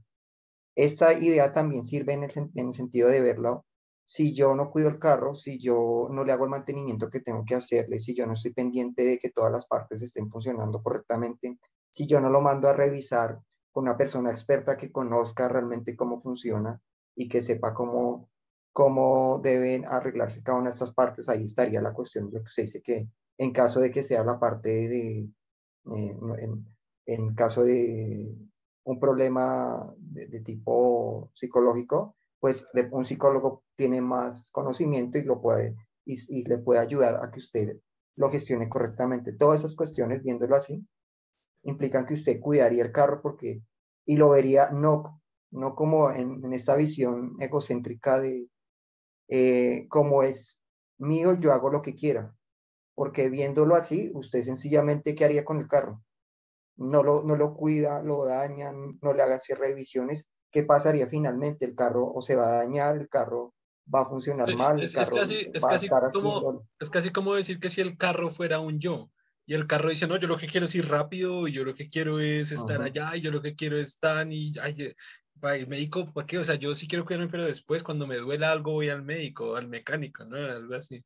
Exacto, pero el carro no, si usted lo trata mal, si usted conduce eh, muy mal, si usted va muy rápido y, por estar muy rápido lo estrella o, o, lo daña o lo, no sé si lo puede forzar, ¿sí? Daña, la, daña el motor de alguna forma por estar haciendo eso, después va a haber las consecuencias, después ese, ese carro no, no le va a proporcionar lo que usted necesita. Y en la medida que usted lo cuida mejor, pues eh, tiene más éxito, llega al lugar que quiere llegar en mejores condiciones, es más, funciona mejor, es más eficiente, logra el objetivo que usted se propone. Si usted lo, por ejemplo, si usted lo ve como trabajo, ah, bueno, si es para trabajar, ah, si lo cuido, tengo que hacerle menos menos mantenimiento me cuesta menos y genero más dinero. ¿sí? En la medida que, que soy consistente en esta forma de verlo como un conductor, o sea, yo, este yo de ser solamente verlo como un conductor, como una persona que realmente en su carro es algo que usted protege y que usted conduce, pero eh, el carro es aparte de suyo, no es, usted no es el carro. Y esta concepción de sacarlo, o sea, decir, yo manejo el carro, pero no soy el carro. Esto le permite salir de, de esta noción de, de, que no lo debo cuidar, de que no, no le debo hacer mantenimiento, de que puedo pasar por encima de, de, o sea, tener actitudes y acciones que son irresponsables con este auto. En esta medida, pues, soy, eh, funciona mejor. Además, pues, creo que también lo plantean en el sentido de cuando usted deja de pensar en sí mismo y, y piensa en otro, porque tiene esta nueva visión de, cuando usted deja de estar tan centrado en sí mismo y, interactúa con el otro y lo importante, usted se sale de estas nociones y, y aprende a, a, funcionar mejor también. Sí, y, lo, veo, de, de, pronto lo veo un poquito con el tema de, de responsabilidad, ¿no? Creo que muchas, muchas personas acá que nos estén viendo que tengan perro, o, o bueno, seguramente ustedes tienen amigos que tienen perro, y yo he visto que esta gente todas las tardes sale a sacar el perro, a que haga sus necesidades o a que dé una vuelta al parque y lo traen. Y, y, siente esa responsabilidad de que pues es mi perro, depende de mí totalmente, no puede salir por sí solo. y él está feliz de que salga, pues yo lo voy a sacar. Se le hace como un amor al, un amor al perro, ¿no? Un amor a la mascota de que yo lo voy a sacar a dar una vuelta. Y hay una retroalimentación. El perro le eso lo agradece con ciertos... Claro, con, con es la retroalimentación y es lo mismo para, y, lo, y, lo, ve feliz. y, al perro usted lo ve feliz. Entonces, entonces, así como ver ese grado de responsabilidad con el cerebro. Es lo mismo, el cerebro hay que sacarlo al sol, güey. Quieran o no, eso científicamente comprobado, la vitamina D nos ayuda a bajar los índices de depresión, eh, un montón de cosas. Hay que sacar el cerebro, hay que sacar el cerebro a dar una vuelta con el sol. o sea, usted, usted quiere su cerebro, claro, porque al final es usted. Se ama su cerebro, sí, porque es usted sácale, y si se está sintiendo justamente triste, ansioso, eh, quizás en un inicio de depresión, ya dijimos, obviamente también trabajo psicológico y psiquiátrico en el caso que sea necesario, o lo que sea, y, esto es para todos, no si se siente mal, sino que todos deberíamos ir al psicólogo. Eh, pero digo, si se quiere, va a saquear al, al, cerebro a tomar sol, vaya, mande al cerebro a hacer ejercicio, porque, porque es bueno, aliméntelo bien, y como el perro se va a sentir feliz. Solo que cuando se sienta feliz, yo de la nada voy a decir, ah, tengo ánimos de trabajar, tengo más ánimos de estudiar, tengo más ánimos de avanzar en mis cosas, tengo proyecciones al futuro, güey, es que es casi, casi funciona mejor, es más, más, sí, funciona mejor ya. Me, eso, eh, las tareas que tengo que hacer de tipo cognitivo, güey, funcionan mejor, me concentro más fácil, todo eso empieza a funcionar mejor. Además que lo que digo, la retroalimentación, en el sentido de, eh, no solamente la cuestión física, sino también la cuestión de emocional, ¿no? decir, ah, bueno, se siente mal, necesita estar más feliz, ah, necesito que mi cerebro esté más feliz, necesito que esté menos ansioso, necesito que esté menos estresado, necesito que, que se sienta más vinculado con los demás, y eso es necesario, necesito que libere oxitocina, entonces busco situaciones que lo generen y así. O sea, todo eso que yo estoy haciendo, debo estarlo pensando en ese sentido no pensándolo, ah, no, no, yo no quiero, no quiero hacerlo.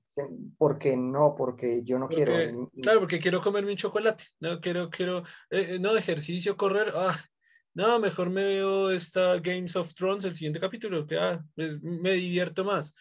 Y puede que sea una diversión momentánea, no va a decir sí, se entretiene, un entrenamiento momentáneo, que a largo plazo pues no le va a hacer bien. O sea, a largo plazo te va a decir, lo único que va a decir a largo plazo es, hace tres días me entretuve una hora y tengo algo de qué hablar con amigos, vino más. Pero si, si sale a tomar el sol, si sale a ese ejercicio, además que también va a haber cambios físicos, corporales, ¿no? Si se alimenta bien y ese ejercicio, no solo su cerebro está, va a estar bien, sino que no sé, si hay personas que quieren bajar de peso, comienzan a bajar de peso, si hay personas que quieren tonificar, comienzan a tonificar, si hay personas que, sí, incluso en enfermedades puede evitar, güey, es que el solo alimentarse bien, eh, bajarle quizás al alcohol, y, y, es que solo es, y hacer un poco de ejercicio, obviamente prolongadamente, no dos días, eh, eso va a mantener el cerebro bien y el cuerpo no, bien. una vez al mes, sí. Sí, una vez al mes, sí, ya. Que, que, por eso es el tema de no decir yo, como separar ese yo y el cerebro. Que si ya, si yo tengo que ir, yo tengo que ir, yo tengo que ir, si va un día al mes, y al otro día, yo tengo que ver esta serie, yo prefiero esto, yo prefiero, no. Es mi cerebro y el cerebro hay que sacarlo a hacer ejercicio, es como el perrito, güey hay, que sacarlo, o sea, toca sacarlo y lo hago por amor, lo hago porque quiero. Entonces, al cerebro toca sacarlo a hacer Con el perrito lo mismo, si lo ve que necesita socializar con otros perritos, pues ah, mira cómo socializa porque lo necesita. Si lo ve que está muy triste porque no lo está, digamos, lo están dejando encerrado, ah, miro cómo, cómo lo acompaño más y ve, o sea, yo hago ese, eso mismo con mi cerebro, viéndolo así también. Y, ese es el punto, el, punto egocéntrico de decir, ay, me siento mal, estoy triste, ese punto egocéntrico que no es capaz de, ah, todo el mundo sabe, están cansados o estamos cansados de que nos digan, hay que comer bien, hay que ver bien, hay que hacer, todos lo sabemos, yo creo que no hay una persona que diga, ay, yo no sabía que había que comer bien y hacer ejercicio, todos lo sabemos, pero cuando es el egocentrismo de no, estoy triste, estoy mal, y alguien le dice, pero usted sí sabía que hay que comer bien, hacer ejercicio, ay, ¿qué me importa eso? Estoy diciendo es que me siento mal, estoy diciendo es que me siento aquí encerrado, es que me siento tal güey, si le dicen que coma bien y, haga todo esto, también es para su cerebro, es para que a su vez su cerebro también esté mejor, es como querer el cerebro, soy triste, estoy tal, vaya a dar una vuelta al sol, vaya haga un rato de ejercicio, vaya, comience, o sea, no, no es que va a venir el ejercicio y se sienta bien, pero arranque, haga sus actividades, ocupe, ocupe la mente, ocupe la mente en hacer cosas, socialice con la gente, hable con la gente, somos animales sociales y a veces las redes sociales aunque se llaman sociales, a veces lo que hacen es al revés, aumentar la depresión, la ansiedad y todo eso. Eh, ¿Qué es con la persona? Hey, veámonos en tal lado, llámelo, podemos hablar media hora, me siento muy... no, no, creo que haya ningún amigo de cada quien que diga, oiga, necesito hablar media hora, podemos hablar que me siento muy mal, no creo que decía, ay, jódase. O bueno, también mirar qué tipo de amigos tiene, ¿no? Pero socializar. ¿Y qué iba a decir? Y en las redes sociales lo que yo le planteaba a veces, ¿no? Lo de, claro, eh, nosotros necesitamos socializar, pero el punto es cómo necesitamos socializar. O sea, el, el cerebro no está, digamos, eh, necesita que haya, con, necesita el contacto humano como, como tal. O sea, necesita la sensación eh, física completa. No puede ser de forma virtual porque no funciona de esa manera. Entonces, no es lo mismo que usted pueda ver a la persona en una pantalla que la pueda ver realmente, que esté en contacto con ella, porque hay una cantidad de sensaciones que son necesarias para que la, la, retroalimentación positiva, donde se liberen estas, estos neurotransmisores y hormonas, requieren que usted no solamente la, la vea, sino también puede ser eh, tener contacto como tal, tocar, puede ser escucharla como tal, puede ser sentir inclusive el olor, sentir la presencia, ¿sí? O sea, todas estas cuestiones que acompañan la emoción son fundamentales. Por lo tanto, la virtualidad tiene ese peligro, que le da, una, una, le da muchas veces una experiencia muy incompleta. Por lo tanto, puede ser hasta más frustrante porque el cerebro quiere la, sensación completa, pero no la va a recibir de forma virtual. Y eso suponiendo estos medios donde usted ve a la persona, pero hay peor, donde usted solo habla, usted tiene un texto con el que habla nomás. Esa es una, esa es una experiencia demasiado incompleta. El cerebro no quiere texto, no quiere leer, quiere la interacción completa. Entonces, es lo que yo le planteaba de, por más que intentemos virtualizarla, hay un peligro porque el cerebro no, el, no es, el, ser humano no está hecho de, esta forma, no funciona de esta forma. No podemos eh, obligarlo casi a ser virtual, a funcionar de forma social, de forma virtual, porque las experiencias deben ser completas y deben ser en el contexto como, como deben ser.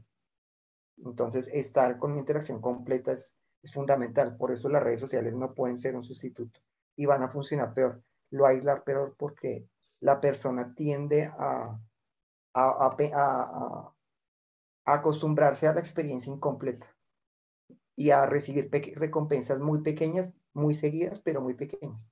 Y así no funciona el cerebro. Entonces tenemos es que, o sea, eh, si es de nada sirve tener 10.000 amigos en Facebook y no, interactuar con ninguno en, forma real. Eso no funciona. Así no es que se logra que usted tenga una retroalimentación social. Tiene que usted realmente interactuar con la persona, tiene que salir con la persona, tiene que eh, casi sentir la persona, o sea, tener la experiencia completa. Yo voy, a, estoy de acuerdo, pero parcialmente. Voy a, voy a contradecirlo en ciertas cosas que también lo digo de mi experiencia, porque, mm, digamos, pues primero, digamos que el consejo que está dando podría incluso sonar, más que hacer bien, pudiera hacer mal en ciertas circunstancias.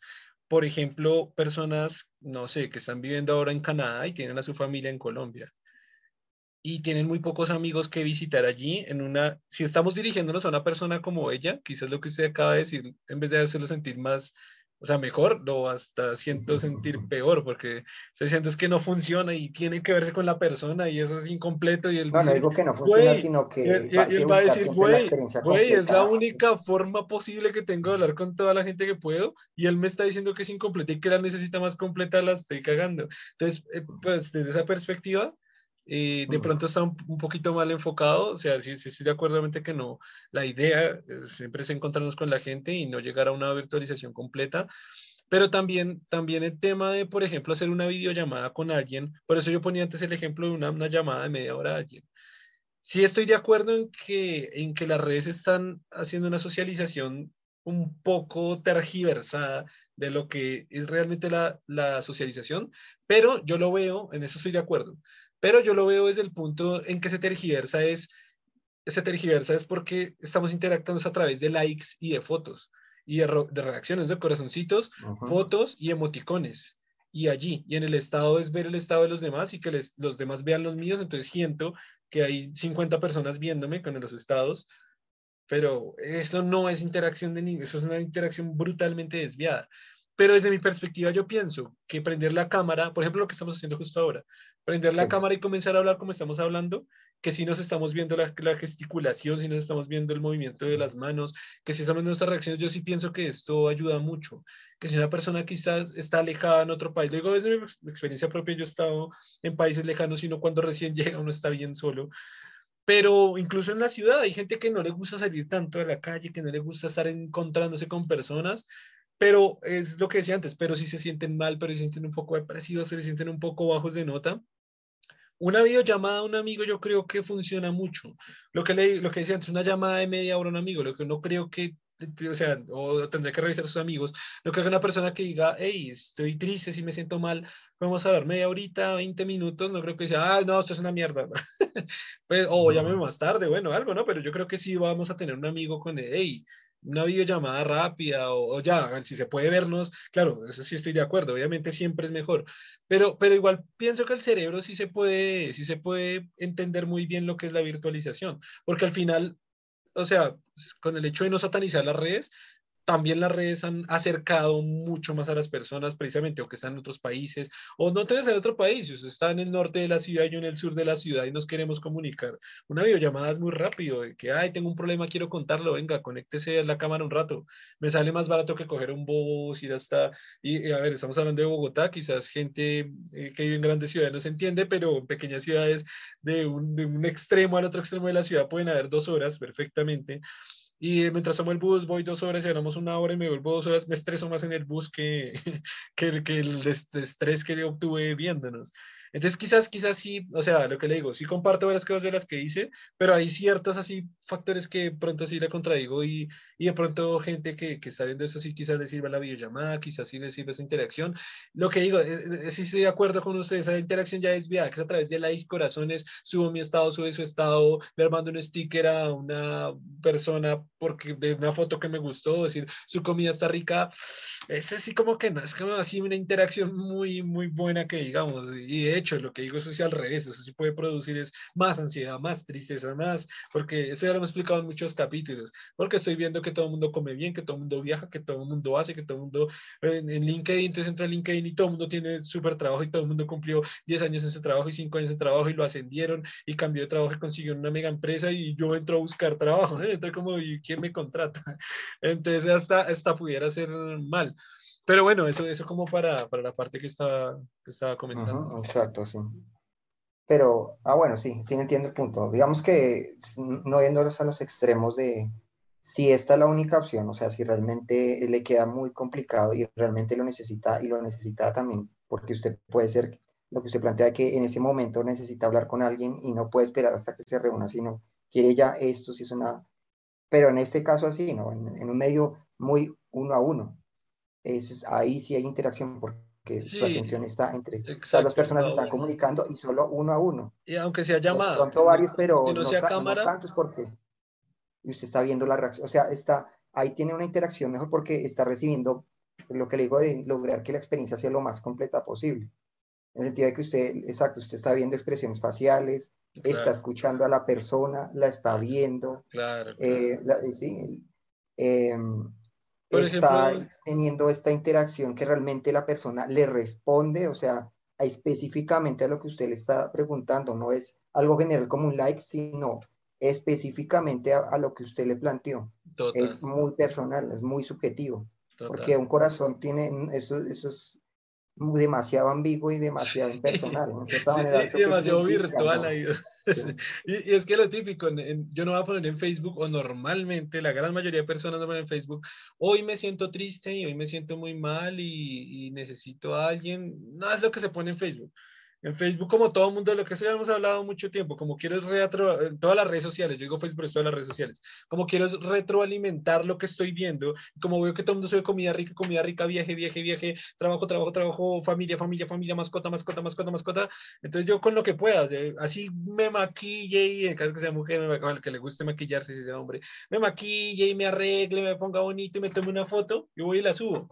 Y sigo triste, y sigo triste, pero claro, me dan corazones y corazones y corazones, eh, y, y, esa foto tuvo 10 corazones y la anterior tuvo 50 y digo, no, qué, qué mierda, ahora estoy feo, ahora me ven peor, ahora, o si nadie pone, me siento triste, me siento mal, por lo menos el corazón es a decir, y lo soporto, sino que todo el mundo dice, ay, me siento feliz, estoy bien, estoy viajando, eh, nuevas perspectivas, nuevas soportes, porque todo el mundo quiere mostrar su figura bonita. Entonces, ahí, esa, esa, ahí sí estamos de acuerdo, esa desviación social es algo que el cerebro no, de, no es decirle, eh, la, la, persona le dice, estoy triste, yo le digo, ah, eh, eh, sí, siento que, siento que te sientas así, algo así, no, siento, no es simplemente así, o sea, no es, no es sencillamente como el mensaje muy simplificado de, me siento mal y yo digo, ah, qué malo que estés así, sino yo tengo que dar más, o sea, cuando yo interactúo con el otro, tengo que decirle por qué se siente así, tengo que escucharlo, tengo que ver, tengo que analizarlo y dar una perspectiva, tengo que mostrar que me interesa lo que le está pasando. O sea, si ve una cantidad de cosas, no es simplemente un mensaje que puede ser casi estandarizado y que llega lo, lo peor que es con un símbolo de tristeza. Eso, eso es muy, eso, es, Una cara la, la, comunicación es muy compleja para que usted lo reduzca a un muñeco con una gota. Eso no, así no es la comunicación, es simplificarlo al extremo ya. Y no le dice mucho, eso no le va a generar lo que usted necesita. Usted necesita que lo escuchen completo, que le digan qué, tiene, qué puede hacer, que entiendan, que le planteen lo mismo que le ha pasado para que usted vea, a otras personas le pasó, hizo tal cosa, no estoy solo, no es algo raro, no, no estoy fracasando por eso, sino a otras personas también le pasa. Esa, toda esa comunicación yo la tengo que proporcionar cuando hablo con él. No sencillamente mandarle una foto de un, de un, muñeco llorando, eso no sirve. Una comunicación es muy incompleta para que haya socialización así. El muñeco llorando. a ver, hablando de eso, quería hablar de un par de experiencias personales. Una que también se la recomiendo, por ejemplo, en este tema, igual yo creo que ya todo el mundo lo ha hecho, pero no sé, hay gente que quizás no. Este tema de cuando se ven a distancia, eh, videocámara y tomarse una cervecilla con el otro, una cerveza, un vinito, una comida que se comparta, suena raro, pero con la distancia y cuando pues necesito ver a alguien o hablar con alguien, es, es, es, muy chévere porque, no sé, siento que hay emoción compartida en cuanto al consumir algo, en cuanto a beber algo, en cuanto, y mientras se habla y mientras tal, o sea, a ver, estamos en, en, siglo XXI, ¿no? Es decir, ya hay plataformas para ver películas los dos, para ver documentales los dos, para leer libros los dos, para jugar los dos virtualmente. O sea, hay una cantidad de formas de interacciones virtuales pues muy interesante que se pueden hacer. Eh, porque digo experiencia personal, porque lo he hecho y me ha servido en el caso de que la gente pues esté lejos físicamente. Y también el caso de, el caso personal, he tenido un par de relaciones a distancia esto era también con lo que usted estaba diciendo antes, que cuando ella está en otro país y yo estoy en otro país, sí me ha servido el tema mucho de, de vernos por cámara y sí que hay una emocionalidad bastante completa, o sea, sí se acerca mucho, mucho a, casi, casi a, a, lo que es el contacto directo, o sea, a, vernos. Le pero da un ejemplo de eso, ¿no? ¿Se acuerda? Se habla del corazones, ¿no? Sí, hay una experiencia como bastante, bastante cercana, bastante unida entre las dos personas, que también recomiendo que, o sea, desde mi propia experiencia, sí hay una emocionalidad, o sea, uno sí está como enamorado, uno sí está con los sentimientos, uno sí está con, entonces sí puede ser. ¿Qué, qué iba a decir? Que es muy diferente que yo le mande un dibujo en corazón a que inclusive yo le haga con la mano un corazón esta sola expresión dice mucho más que sencillamente le mando una foto en corazón. Totalmente. Que lo haga con las manos. Estoy haciendo el mismo símbolo. Y, es que ni es una foto, lo que usted dijo. Es, un símbolo, ni siquiera es un. Exacto, y que, o que yo le diga, le mando un beso a que yo le haga así, un beso. ¿sí? Hay una diferencia y simbólicamente es lo mismo, si usted da cuenta, pero una diferencia emocional implicada que usted no va a lograr. O sea, que Totalmente. le mando un beso muy diferente a que yo en cámara le haga así, con un beso. Eso es muy diferente o que le haga así que la gente se acerca y le da un beso en la cama. Eso es ya, una experiencia. Ya, ya, no muestre más besos que ya me está. Era como para darle el ejemplo, como para que viera. No, no, sí, estoy jodiendo, estoy jodiendo. Exacto, como para que viera. De pronto no lo hago para que no le incomode, pero como para que viera el. No, estoy jodiendo. Estoy jodiendo, haga lo que quiera.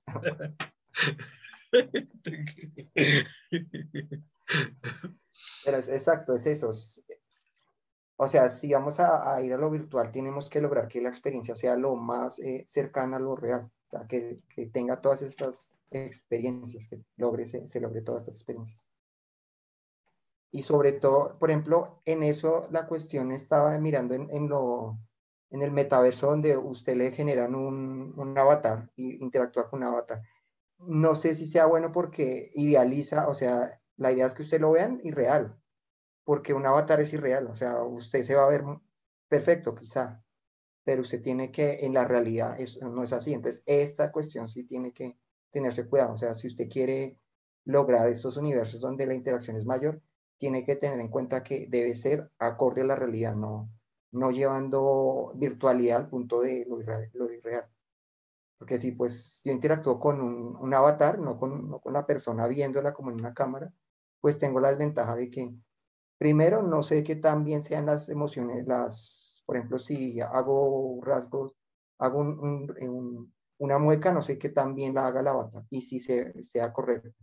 Y lo otro es que el personaje que estoy viendo en Avatar, pues va a ser irreal, no va a ser como, o sea, va a ser eh, eh, una idealización de lo que soy. Y la idea también, lo, lo que digo, que se acerque a lo real, no que se aleje.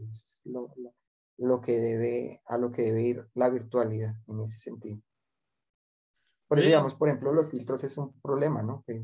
porque usted lo pueden ver perfecto y, y cuando lo conozcan en realidad, ¿cómo va a ser la experiencia? Sí, eso lo, hablamos en un capítulo. Recuerda que ya conté esa experiencia también mía, que conocí así a tres chicas, a tres chicas normales. Y llegué y me mandaron solicitud de Facebook, llegué a mi casa, fui a verlas y, y recibí tres solicitudes de tres modelos impresionantemente hermosas que yo dije, wow, ¿quién, ¿quiénes son? O sea, ¿por qué me están agregando estas modelos? O sea, mujeres súper lindísimas. Y dije, pero ¿quiénes son? O sea, ¿por qué me están agregando estas tres mujeres? Y fue como decir, ok, tres chicas que acabo de conocer, tres modelos me agregan, tres, tres mujeres, supongo que son ellas, claro, me tocó ya mirar, ya, ya, muy de cerca, si la misma nariz, mismo color de pelo, misma altura, yo, güey, son ellas, son ellas, pero, güey, eran otras personas, eran los modelos y yo conocía personas normales, güey. Eh, me parece muy interesante el tema que acaba de plantear, no sé si quiere conversar un poco del meta.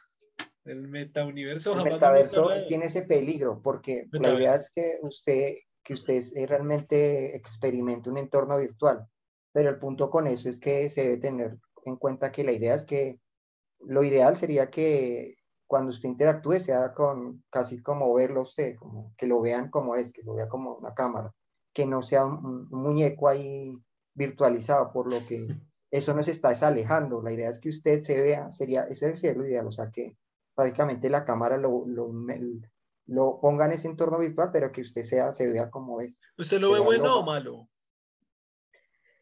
Peligroso en el sentido de que atrapa el cerebro, digamos que el cerebro, como habíamos planteado antes, el cerebro realmente, él está, él realmente está atrapado en sí mismo. O sea, él percibe el mundo, pero a partir de lo que él, él, él, él ya conoce de sí mismo. Cuando él observa el mundo, lo observa desde la perspectiva de lo que ya conceptualizó como, como es el mundo. Entonces, si él, él, para dar un ejemplo, él ya, ya sabe cómo son los espacios de su casa. Cuando se mueven esos espacios, pues no, los, no es necesario que, que los vuelva a, como a conceptualizar, ya los tiene, ya sabe cómo son los espacios. Digamos, lo único que haría con los sentidos es mirar si hubo algún cambio pero él ya hace eso, entonces es la misma forma como él, interactúa con la realidad. Él ve la realidad en la, misma forma como la que se conceptualizó internamente. Entonces, si él ve que, que por eso es que es tan subjetivo la percepción de la realidad, porque si usted conceptualizó que, no sé, que las personas son malas, la forma en que va a verlo va a continuar, porque esa es la forma en que es, creó esa imagen y así con la forma en que interactúa. Lo que significa esto es que el, el, cerebro, el cerebro está atrapado en sí mismo. O sea, él percibe la realidad, pero a partir de lo que ya conceptualizó previamente.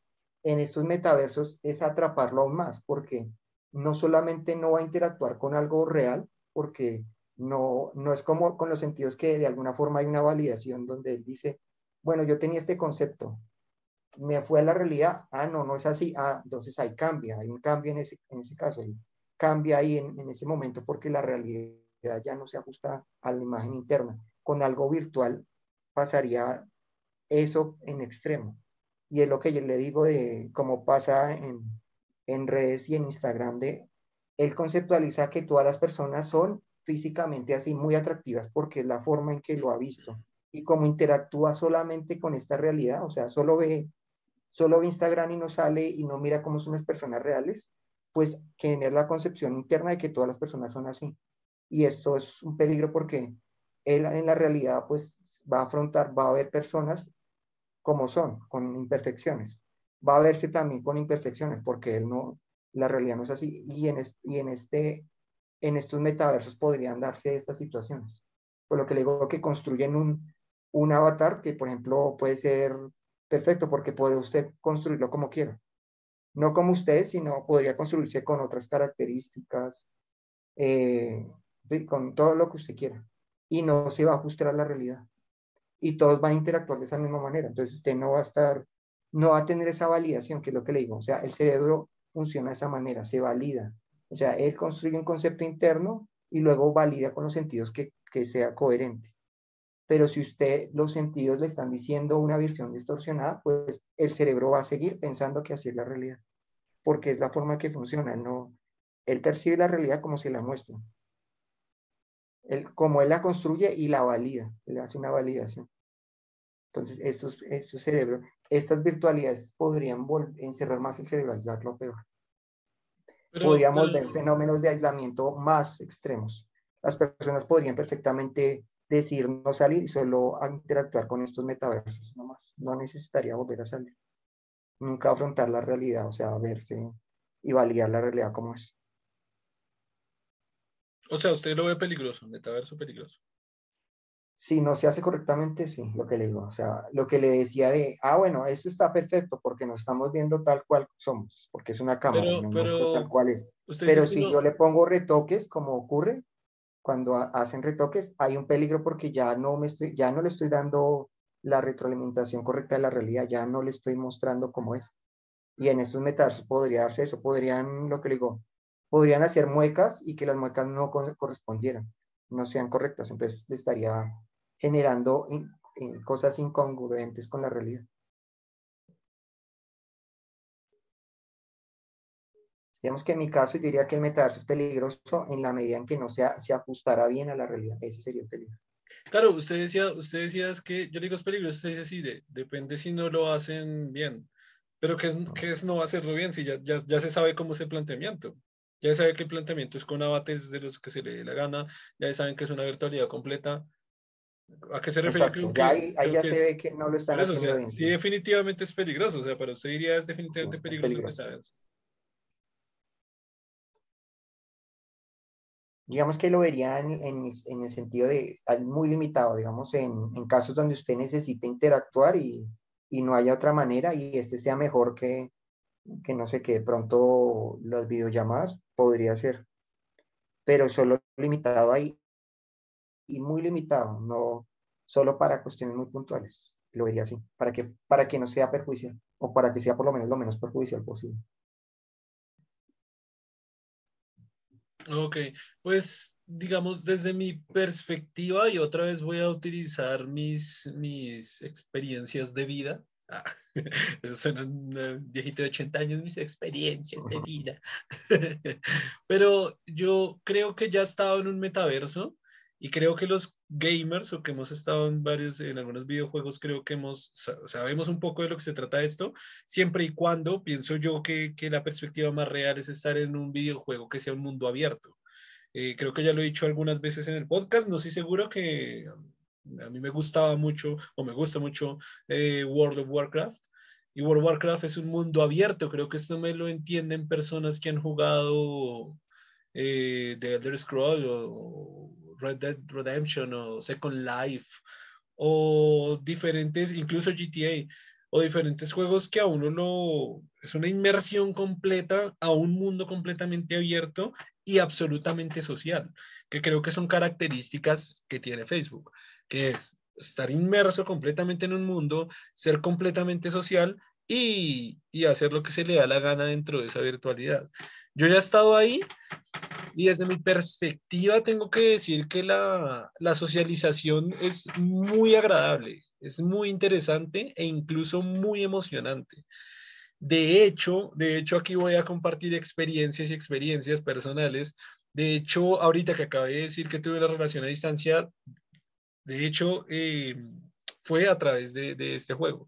Es decir, a través de este juego logré tener amistades, eh, logré conocer una chica, eh, logré interactuar con un montón de gente, conocer gente de otros países. Y en esa perspectiva, que que usted decía de alejamiento de la realidad, güey, el videojuego es lo más alejado de la realidad posible primero, porque todos son avatars, avatars súper modelados. Y eh, la otra perspectiva es que también es un mundo medieval. O sea, ni siquiera estás ambientado en una, en una estación real, sino es una perspectiva medieval con una interacción por medio totalmente de avatars y con una socialización pues supremamente grande. Y, pues no sé, mi perspectiva positiva sí es que es muy divertido, muy, muy, muy divertido, es muy, muy emocionante también desde diferentes perspectivas. Eh, pero también mi perspectiva desde, desde la, la, negativa es la adicción que me llegó a generar de World of Warcraft, que fue brutalmente negativa. Sin embargo, no sé si Meta vaya a ser así de adictivo, pero viendo cómo van las redes sociales, diría que, o sea, el objetivo sería hacerlo adictivo o más adictivo que de World of Warcraft. Entonces, eh, no, no sé si verlo, o sea, no sé si mi visión sea tan fatalista como la suya, porque es que también depende del acceso que, que, que la persona quiera darle al meta, si se quiere meter, sí o no.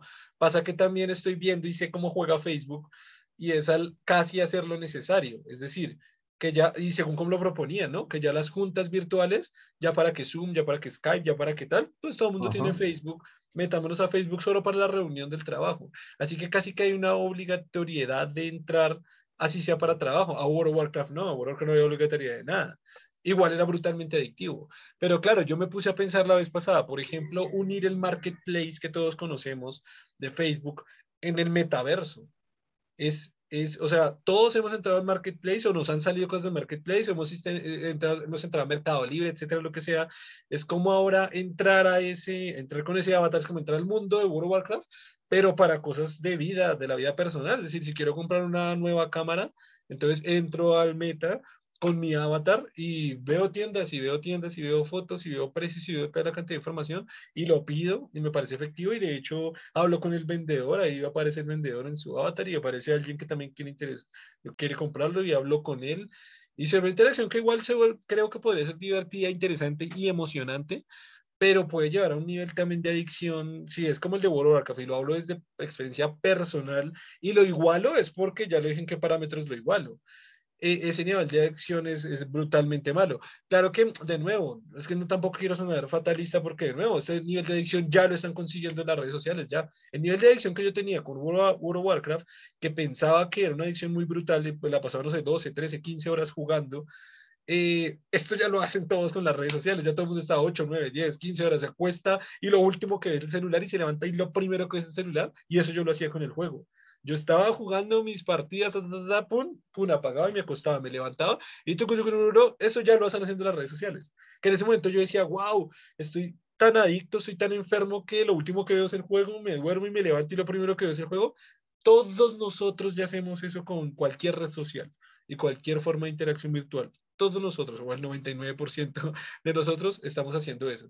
Así que decir que si Meta va a ser más adictivo que World of Warcraft, creo que Facebook ya lo es, Instagram ya lo es, TikTok ya lo es, eh, Kawaii ya lo es, todo de Netflix ya lo es. Así que simplemente sería, ya lo es, simplemente virtualicemos todo, hagamos un mundo virtual Así que pues la verdad no sé qué tan bueno o qué tan malo o qué tan peligroso, porque también siento o pienso, voy a, dejar esa palabra de siento a menos que sienta algo, ¿no? que siento un dolor de estómago, ahí sí lo siento. Pienso que también es un paso necesario en la tecnología y en la evolución, es decir, es muy curioso que en todas las películas de ciencia ficción siempre la humanidad o la ciencia ficción ha soñado con el holograma con el que, hey, Germán, pum, y aparece acá el holograma de Germán, eh, hola, eh, esa camisa le queda bien, sí, ¿qué tal? Y usted está viendo mi holograma de, ah, sí, tal, como no, y ni siquiera así, ¿no? Ya es como que hablar con el holograma, ah, sí, que no. Siempre la ciencia ficción ha, soñado con eso y la... Pero mire que el holograma es una representación déjeme, como usted déjeme, déjeme terminar, déjeme terminar. al final, lo que es el holograma científicamente se ha vuelto muy complejo, demasiado complejo, y al final ese salto del holograma, al final va a ser este meta, o sea, eh, va a ser esta interacción con el que se me dé la gana, en el momento que se me dé la gana y va a ser mil veces más complejo que el holograma porque no solo va a ser el holograma, sino el universo holográfico dentro de ese holograma con el cual yo pueda interactuar. Ahora sí, gracias. No, lo que quiero decir es que la diferencia con el holograma es que no es un avatar, o sea, es usted, o sea, usted se ve con todas sus características, empezando por eso, o sea, esa es una, por lo menos ahí es donde le digo que lo interesante es que se acerque a la realidad y no que se aleje, porque ya si tengo un avatar, ya no es usted, porque usted ya se cambió, cambió como es, se, lo que le digo, se puede idealizar. Yo no quiero verme como yo, yo quiero verme como un modelo perfecto, entonces, ¿por qué no un holograma que no sea usted, sea como un modelo perfecto y que todos sean así?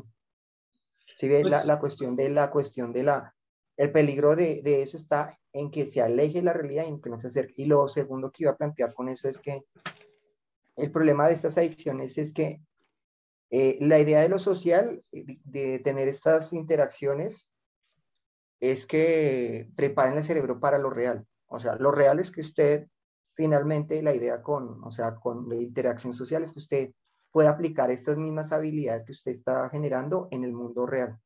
Por lo tanto, lo ideal es que después de que usted hace la interacción de forma virtual, vaya a lo real, para que extrapole las habilidades, para que las genere realmente, para que usted pueda funcionar en un entorno eh, real o social. En estos entornos donde usted interactúa con miles de personas, no sé si realmente usted está generando las habilidades completas porque lo que le digo es muy diferente que usted le hable a una persona, a un avatar, a que esté con la persona como tal, que la esté viendo, que tenga que interactuar, que tenga, o sea, todas estas habilidades que las pueda extrapolar. O sea, lo otro que digo es, ah, bueno, listo, si usted quiere, bacanísimo que usted en videojuegos puede conocer a mucha gente. Lo ideal es que, ah, bueno, la conoció virtualmente, ahora la, la ahora la conoce realmente, las que pueda conocer realmente o que esto no sea el reemplazo de su vida social real. O sea, que usted, no, ya no, pues para qué yo salgo. Para que interactúo con personas reales, podría sencillamente simplificarlo e interactuar con estos avatares, con estas personas virtuales. El problema es, usted después, cuando sale a realidad, puede extrapolarlo como tal. Es el punto. Es lo que le digo del alejamiento con la realidad la, importancia de, de, lo virtual es que nos prepare y nos dé habilidades para llevarlo a lo real. Pues le digo que en, estos, en el caso de una videoconferencia usted sí ve a la persona, o sea, sí tiene, sí empieza a generar estas habilidades que puedes pues extrapolar en, probablemente en, un entorno, pero digamos con esta tiene la desventaja que puede estar creando habilidades que ya no son extrapolables, porque usted no, eh, no está interactuando con una persona real, o sea, la interacción con esa persona real está virtualizada en muchos aspectos que pueden alejarlo de, la realidad y lo pueden, pueden crearle deficiencias sociales en lugar de darle habilidades sociales, que es la idea de, lo de la interacción. O sea, la idea de que usted interactúe con personas es que desarrolle esas habilidades sociales, no que las pierda, que se aísle como tal, porque obviamente el, la, cuando usted está en un entorno virtual, no, lo que va a lograr en un entorno virtual, pues puede ser muy superior a lo que usted va a lograr en un entorno real. O sea, usted puede llegar a tener, en un entorno real puede llegar a tener, no sé, por dar un número, 20 amigos, pero en un entorno virtual puede tener hasta 200. O sea, puede darse estas, eh, estas cuestiones donde usted las recompensas pueden ser mayores, pero le va a crear un aislamiento y sobre todo una deficiencia social cuando usted vaya a interactuar con otras personas. Esa es la desventaja. Entonces, digamos, ese es a lo que no debe ir estos entornos, a que le genere estas discapacidades sociales como tal. Pues sí, eh, estoy en desacuerdo con algunas cosas, pero está interesante porque va a ser aquí como policía bueno, policía malo. Aquí va a ser perspectiva mala de meta, perspectiva buena del meta, algo así, como las dos partes. Ok, comenzando que, por ejemplo, bueno, usted decía, mm, digamos, claro, la diferencia del avatar y la diferencia del, de, holograma que sería con la persona real. Pues, eh, primero una cosa, es como si yo viniera del futuro. Yo vengo del futuro y les voy a contar cómo es meta. Eh, no tanto así, pero claro, como estuve tanto, invertí tanto tiempo en la interacción de World of Warcraft y también compartí un rato con el GTA, con el GTA 5, que también es súper social. Y también es muy parecido, solo que obviamente son juegos totalmente diferentes. Bueno, casi que las bases casi que fueran las mismas, pero bueno, son totalmente diferentes. Bueno, no sé, muy diferentes, por decirlo así. En fin, me estoy enredando. El caso es que, mm, por ejemplo, eh, yo también tengo que decir que jugué cuando fui pues adicto y todo eso fue hace muchos años y la tecnología también estaba un poco quedada. Ahorita es muy diferente, pero por ejemplo, esto que usted dice, ¿no? En comparación del holograma con el avatar, ya desde esos tiempos, que fue hace, hace bastante tiempo, ya por ejemplo, eh, con, el, con el videojuego, nos podíamos acompañar, por ejemplo, con herramientas como Skype, que en ese tiempo solo existía Skype. Así que aquí con el avatar ya hay un acompañamiento por voz, lo cual lo hace más personal. Estamos en 2022 y estamos hablando de meta, güey con el, con el avatar, güey, puedo abrir mi cámara perfectamente, hablar mi sonido y estar hablando, hacer exactamente esto que estamos haciendo e interactuar. Ya en World of Warcraft los canales de audio y video están metidos dentro del propio juego. Eso ya fue una evolución que ha habido de, lo que digo, fue adicto hace mucho tiempo, hace muchos años que fui adicto a esto. En ese tiempo tocaba abrir Skype por un lado y tener una buena máquina y, y bla, bla, bla, bla. Ahorita la gente habla Discord y se habla todo el mundo Discord por Discord o los propios, los propios videojuegos en todos sus canales de, de audio, video, cámara, ta, ta, ta, ta. Y estamos hablando de batería de Facebook, que es la tecnología más avanzada que hay, y de 2022.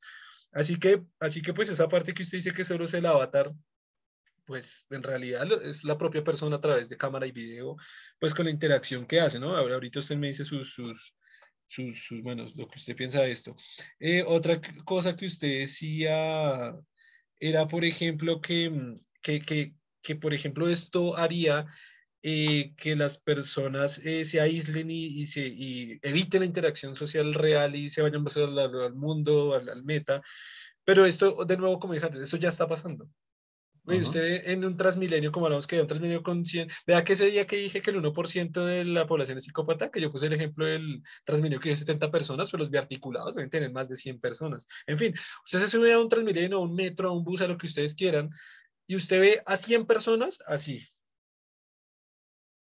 son, son entes totalmente aislados en su mundo virtual. Son entes, 100 personas que se están tocando. Aquí hay contacto físico y cada uno está en su mundo virtual absoluto. Así que, no sé, o sea, por eso digo que suena un poco fatal y decir, no, si va al meta, ya, ya todo el mundo está desconectado, ya todo el mundo está virtualizado, ya todo el mundo prefiere de, hecho, se llega al punto ridículo que se encuentran dos personas diferentes, están en una mesa comiendo y cada uno está en el celular, con dos amigos que se vieron para verse la jeta y para hablar, güey. Y ojalá sean reunión de cuatro y cinco amigos. Como la interacción ya no es uno a uno, sino es un poquito más impersonal porque son cinco, los cinco están en el celular, güey. Y, y la única que se abren es para, hey, una foto, una foto, pra, listo. Eh, hoy me la mandan, tú tome ahí va, y suela, no, se la manda a Facebook, no hágale, no, pero por aquí están, e, es decir, ya. O sea, en lugar de hablar, se pueden, en lugar, en lugar de hablar como tal, pueden es escribirse porque les gusta más así. ¿A dónde vas a Y se demorarían hasta más, pero prefieren, prefieren. Claro que ahí, lo harán las cinco personas al tiempo, ya tienen grupos, ya, o sea, y güey, no estamos hablando de meta, estamos hablando de cómo funciona WhatsApp, ya, WhatsApp, que no es, ni siquiera WhatsApp es la super complejidad de red social, no WhatsApp, mensaje, mensaje, grupitos, y ya con eso, entonces, decir que con Meta nos vamos a aislar y no va a haber interacción, eso ya está pasando. Con Meta pues seguiría pasando. que más, aislar más, pero sí, o sea, no empeoraría no, No sé si de, de pronto aislar más, no, no estoy seguro si aislar más, de pronto aislar más. Eh, bueno, eso por ese lado. También usted decía que, por ejemplo, en el, en el, en el meta usted podría perfectamente hacer 500 amigos y usted en la vida real puede tener 20, ¿no? Por ejemplo. Pues eh, exagerándolo, ¿no? Sí, no, 10, ponga el número que quieras, así sí sé que es como ejemplo. Porque, porque, porque en el meta también puede tener 5.000 amigos, que creo que es la límite de cuenta de una cuenta de Facebook, el límite de amigos de una cuenta de Facebook. Y también en la vida real usted puede tener 3, sí, o sea, X. Pero a lo que yo tengo que decir es otra vez vengo del futuro, güey. Ya estoy inmerso en, en, en, estos mundos virtuales. Y aunque realmente sí es verdad que usted a través de World of Warcraft conoce mucha gente de muchos países, realmente usted, yo, yo antes dije, eh, construí amistad a través del juego y usted realmente con los más cercanos, con ellos son los que usted prende el Skype que dije antes y con ellos son los que usted va a la cámara y con ellos son los que usted se ve más seguido. O sea, si se crea una sociabilidad que emula la real a través del juego y es como la real. Usted sí puede conocer a 300 personas pero realmente casi usted siempre que entraba, entraba con, con amigos. Siempre tenía un amigo que era el que lo acompañaba a hacer sus misiones, a subir de nivel, a hacer sus vejez, a hacer su PvP, a recoger yo no sé qué, a, hacer, a llevar a cabo sus profesiones. Eh, y de pronto cuando no se puede conectar a esa persona, quizás tenía otro amigo. Y quizás tenía otro y unos cuatro, tal vez con los que hablaba ya, o sea, la interacción era mucho más directa con los que ya hablaba, con los que ya iban los dos, es un mundo abierto, ¿no? Ya iban los dos a caminar por el, pasto, iban los dos a caminar entre los árboles, iban los dos a pescar, iban los dos a hacer un picnic, iban los dos a tomar una cerveza. Es un mundo abierto, la gente gamer sabe perfectamente de qué estoy hablando. Entonces, también, también, o sea, no es como que hay 300 amigos y en realidad no soy amigo de nadie, cuando es tan, tan, porque esto sí pasa más en Facebook, en Facebook sí hay 300 personas con likes y con corazones y al final no hablo con nadie. Y, y eso de hecho me pasa ahora en Facebook. Pero, por ejemplo, World of Warcraft, en, en World of Warcraft, si sea como sea, hay un, uno más cercano con el que más se habla, más prende el micrófono, prende la cámara, habla de lo que... Ya uno habla tanto y como uno es adicto, pues se conecta todos los días tantas horas, que ya, pues esa se volvió una vida. Ya uno ya son las preguntas, ¿qué, qué comió hoy? ¿Cómo le fue con su mamá hoy? ¿Qué se vio con su novia ayer?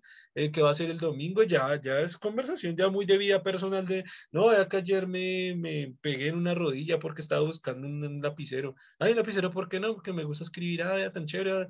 Ya hace una, cercanía bastante, lo que digo es casi como si viniera del futuro. Y lo otro, que acá, acá es el argumento, usted decía que, que, que claro, como que, o sea, en la base del argumento fuerte que usted estaba poniendo era que se perdían habilidades sociales y que, y que no se podían entrenar muy bien. Esto sí no lo sé si tiene como evidencias o, o, o lo leyó en alguna parte porque no voy a desmentir o así, nada, usted no tiene razón, porque tampoco lo o sea, no sé si el estudio que realmente diga, por ejemplo, que los que se meten a World Warcraft o a, cualquier mundo abierto virtual realmente han perdido habilidades sociales. Y esto lo dije en ese orden porque también viene pegado con lo que ya, ya todo el mundo está en Facebook y ya todo el mundo está en Instagram y ya todos en su celular, ya casi todo el mundo, o sea, ojalá eso disminuyera y no pasara menos. Pero ya está pasando eso y no creo que la gente haya perdido habilidades sociales o no esté mejorando sus habilidades sociales de, ahí sí no sé, no sé cómo si tiene como fuentes en donde haya leído esto. No, yo no plantea como una tesis, no como le plantea que podría pasar de que no se pueda extrapolar, puede ser que usted las puede estar perdiendo, o sea, más como una posibilidad. claro, pero una posibilidad, una posibilidad basada en qué, o sea, o sea, como que solo a usted se le ocurre que pudiera pasar de pronto y ya. Porque yo diría mm, que Por lo que le digo de, de, que la, la habilidad depende de que que haya una validación correcta. Entonces, en la medida en que, en que los mundos que se presentan no sean, no sean acordes a la realidad, entonces ahí esa habilidad no, no sería correcta porque usted no tendría la validación correcta. Porque de nuevo... se supone que usted valida, cuando usted interactúa en la realidad, usted tiene una idea de lo que va a hacer, ¿no? Y después va a la realidad y con la experiencia valida si lo que, lo que su cerebro construyó es correcto. Entonces yo validé que para interactuar con esa persona en ese entorno y lo que tenía que hacer era esto, esto y esto, ¿sí? Pero en el entorno real. Y que iba a pasar esto y esto y esto. Una vez que tengo la experiencia y veo todas las reacciones, creo que creo, valido mi modelo. Yo hice lo que yo pensé que iba a pasar.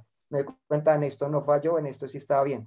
Luego voy a la experiencia virtual. En la experiencia virtual habría que ver si, si es igual en medida que primero el entorno es virtual o sea, si usted va a interactuar, usted va a ir a tomar cerveza y no la va, no la va a saborear porque no es virtual. Primero. Digamos que sea la interacción así, digamos que usted lo va a hacer virtual. Eh, las personas que lo van a rodear, o sea, las cuestiones que van a ocurrir están válidas en, en, en la medida en que eh, en, lo que hayan construido para el entorno. O sea, en, los personajes o que hayan construido y la interacción va a ocurrir de esa manera. En la vida real no se sabe si va a ocurrir de esa manera, porque usted va a interactuar con otras personas que están en el mismo lugar y va a pasar ciertas situaciones. No sé si en la parte virtual van a ocurrir de la misma manera, probablemente no. Por eso le digo, es la cuestión de la validación correcta. Para que la extrapolación de las habilidades sean correctas, el entorno debe ser lo más cercano a lo real. Si, la, si el entorno es bien cercano a lo real, la validación puede ser correcta. O sea, puede ser que las habilidades que usted está generando en virtual las pueda extrapolar a lo, real, porque si el entorno que usted generó virtualmente se acercó bastante a lo real, las reacciones y lo que le va, las, las respuestas que usted va a tener van a ser correctas.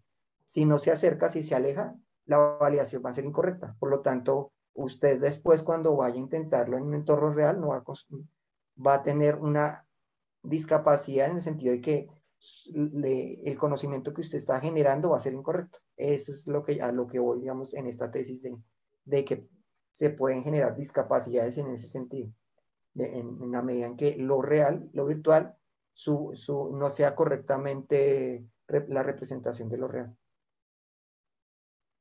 Pues, pues, o sea, yo insisto porque pareciera que estuviera sacando todos los términos y todas las conclusiones en base como a lo que usted cree, no como en base como algo que haya leído, algo que, que realmente, o algún ejemplo que haya sucedido de algo similar, porque de nuevo, vengo del futuro. ¿Qué quiero decir con esto? Ya estuve metido ahí mucho tiempo y desde mi perspectiva subjetiva, porque tampoco he leído literatura que diga lo contrario ni que apoye lo que usted está diciendo, no perdí habilidades sociales, no dejé de interactuar más, o sea, no, no, perdí la forma en la que aplico mi interacción social en la virtualidad con la interacción social que aplico afuera. De hecho, desde mi perspectiva, esto también digo como experiencia, me pareció muy, muy curioso que la forma que tiene la gente de comportarse a través de su avatar dentro del juego se hace muy real cuando usted conoce a esta persona. Es decir, si la persona es molesta en el juego, es molesta en la vida real. Si la persona es ayuda, ayuda con, en, en, World of Warcraft es oro y plata y cobre y se ayudaba con oro y ayudaba con misiones, yo me daba cuenta que la persona en la vida real era colaboradora. Había gente que era envidiosa y no soltaba su oro y me daba cuenta que en la vida real era así. Hay gente que no prefería hacer sus cosas en, su mundo, en el mundo abierto, pues había misiones que tocaba hacer y su grupo de amigos y a veces abandonaba a los otros y me daba cuenta que en, que en la vida real era así, así que también me parecía que era como una forma interesante de ver como un personaje y usted sabía que era porque esto sí que es lo que le digo, es muy alejado de la realidad porque hay, eh, orcos, hay elfos, hay druidas, hay eh, eh, gnomos, hay duendes, hay, o sea, ya una distorsión total. Igual hay humanos, pero claro, un humano es un estándar ahí con algo que ni se parece pues, a, un, humano, o sea, sí se parece, pero está muy lejos de llegar a las características faciales que tenemos nosotros, el que lo maneja. Y, de nuevo, mi, mi, perspectiva ya como con mi experiencia, no, no con academia, sino con mi experiencia, es que no, no, no dejé de interactuar o perdí habilidades sociales o interactué peor. A veces, a veces al revés, como que también me servía para analizar interacciones sociales dentro del juego y con las personas que yo conocí. De hecho, esto, extrapolar las relaciones sociales que se hacían dentro con las afueras, con las que habían afuera, que eran que eran bastante, bastante similares y, claro, usted ya hablaba como ya a un extremo de una discapacidad social que se genera a través de esto y lo que digo, no, no, de nuevo, desde mi perspectiva no, no sentí nada de esto, de hecho me sentí muy bien acompañado, de hecho pudiera ser una forma de mejorar sus habilidades sociales. Recuerdo en alguna ocasión una experiencia en el juego conocí a una chica gorda, muy gorda, muy, muy gorda, pero su avatar era una elfa de sangre que es casi una modelo, es muy delgada, y de hecho sentía que ella tenía mucha más seguridad a través de su avatar al interactuar con la gente. De hecho, desde, desde esa perspectiva, casi que sería lo contrario de lo que usted propone. Casi que mejoraba todas sus habilidades sociales al hecho de que se presentaba a la gente a través de un avatar a través de un avatar que era delgadísima, eh, bustos grande, cola grande, era una modelo, porque, a ver, es un avatar y es un personaje, era una modelo, una alfa súper bonita, y sentía que tenía mucha más confianza sobre ella misma en la interacción a través del avatar, lo cual indicaría que mejoraría sus propias habilidades sociales, o quizás le pudiera ayudar a ganar confianza, o quizás interactúa de alguna forma en la que personalmente ni siquiera se atrevía o podía y que esto de, pronto al extrapolarlo fuera quizás le ayude con algunas habilidades sociales, porque cuando ya la gente ya le costaba mucho, igual también estamos hablando hace muchos años que no era lo común, le costaba mucho mostrarse, en, en esta época no era lo común ver fotos en todo lado, en todas las redes sociales, pero cuando se mostraba ya un poco como era con su apariencia, igual era una situación un poco triste, ya, ya como que tenía un poco de desconfianza con la gente y, y interactuaba un poco menos. Así que esa experiencia casi que contradice completamente a lo que dice. Pero de nuevo, quiero dejar claro que son experiencias totalmente subjetivas, no las estoy validando con academia, pero a través de la, de la experiencia subjetiva puedo, puedo decir todo eso. O sea, no, no, yo no creé ningún tipo de incapacidad social como lo nombra, no vi ninguno, yo metí primos, amigos, yo metí a todo el mundo, parecía el dealer de, de World of Warcraft, porque un montón de amigos míos entraron allí. No vi que ninguno de, de, de, mis amigos, incluso en, eh, en, mi novia de ese momento, también entró al juego. No vi que mi novia, no vi que ninguno de mis amigos, un primo que entró, familia, no vi que nadie quedara con esta discapacidad social que menciona. Tampoco vi que tuvieran esta, esta perdieran habilidades sociales, que no pudieran aplicarlas afuera, que fueran complicado o, o fueran diferentes de aplicarlas pues en el mundo real, por así decirlo. Entonces por eso, por eso como que arranqué esta parte diciendo como si, como, esas bases, porque sí parecen bases como de lo que usted, como que deduce así, pues como que simplemente deduce. Pues lo que plantea, la, plantea era la cuestión de, que usted acaba de decir es, usted dice que, claro, interactúa con mucha confianza cuando utilizaba el avatar, pero que cuando se mostraba en cámara, ahí sí no, tenía mucha desconfianza. Eso ya me, me, me genera muchas dudas porque lo que le digo es que no, se puede, no sé si se puede extrapolar, por lo que, claro, ella puede ser que con este, porque el, el avatar tiene las características que ella quiere, pero finalmente ella tendrá que interactuar cuando vaya a interactuar con personas, pues obviamente mágicamente no va a cambiar su aspecto, por lo tanto, no sé si en lugar de ayudarle a darle confianza, le genere más, le genere la cuestión de que prefiere quedarse en este mundo y no ir a lo real porque puede ser que cuando ya valide, o sea, cuando vaya a interactuar con una persona y, y, no tenga las mismas respuestas que obtuvo con, con, el avatar, le genere más desconfianza y le genere una contradicción y, prefiera más bien irse al virtual en lugar de tratar de, de, interactuar con lo real. O sea, lo que usted está pretendiendo decir de que, ah, claro, con este se siente con confianza, puede ser problemático cuando ella no, no genera la misma retroalimentación. Es por eso que le digo que su mismo ejemplo me genera más dudas, al contrario, digamos, un poco me justifica más mi idea que, que contradecirla. Porque pues la, si usted ve ese dicho ahorita, no, que cuando ella se mostraba en cámara no se sentía confiada de todas maneras o empezó a hacer, ¿sí? Ahí yo le diría, ah, bueno, entonces su idea de que le estaba generando confianza utilizar este avatar, se podía comunicar más y y después pasaba a, a, hacer lo mismo, a, tener un poco más de confianza cuando interactúan en un entorno más real, ah, bueno, entonces uno diría, sí, esta, esta, esta noción de, de, del avatar está funcionando de forma positiva. Pero lo que le digo, el problema es la, la validación entre lo real y lo virtual. La idea es que la validación sea correcta, o sea, que, que la experiencia que ella está teniendo en, con, con, este entorno virtual cuando lo vaya al entorno real sea, sea muy cercana, de, manera que en lugar de encerrar a la persona, le genera las habilidades para que ella después las, las utilice en su entorno real. Pues dos cosas. Eh, si se fija bien en lo que dije, dije que incluso las habilidades sociales que ella pudo haber adquirido en el juego, ya que jamás las había adquirido en su vida por su propia desconfianza, es probable que las pudiera extrapolar y utilizar afuera en la vida real. Eso lo dije antes, porque usted no está diciendo, no, es que no las utilice y tiene menos confianza. También dije que cuando se presentaba en cámara tenía más confianza y en ese momento sí se notaba con menos confianza que utilizando el avatar. También dije que esas habilidades sociales que ganaba dentro del juego, en la interacción que nunca había podido tener, las podía llevar afuera. Y de hecho me pareció una ventaja desde esa perspectiva, una cualidad tremenda, el hecho que una persona pueda cambiar su aspecto físico y tener una oportunidad que jamás ha tenido en la vida. Es decir, creo que para los asociales pudiera ser algo, algo, algo tremendamente bueno. Quizás ella también era social, pero al tener este avatar que es atractivo, quizás atraía, atraía a otros jugadores, le hablaban, interactuaban con ella y podía sentir, es decir, podía sentir lo que era estar en otro cuerpo, en otra, es decir, le da una posibilidad existente, algo que de pronto le hubiera quedado muy difícil hacer. Eso por un lado. Y dos, si quiere reafirmación, de nuevo, yo vengo del futuro. No estamos proponiendo casos hipotéticos en el que en 10 años no sabemos qué va a pasar. Eh, la última vez que perdí contacto con esa chica, la verdad ahorita no lo tengo, pero la última vez que supe, ya había dejado el juego, ya estaba en un trabajo súper bueno, lo habían ascendido, estaba compartiendo con todos sus compañeros de trabajo, tenía una vida laboral y social súper bien, por lo menos de una perspectiva que yo podía apreciar. Obviamente ya también hace unos años perdí contacto con ella, como dije, pero es decir, aquí no estamos poniendo de, ay, si alguien se mete a meta, se mete a meta, alguien se entra a meta y dura ahí y se quedará encerrado en el juego y lo aísla y, y, eso está haciendo que lo que usted proponía, que eso lo que hace es encerrar más a la persona entre la virtualidad.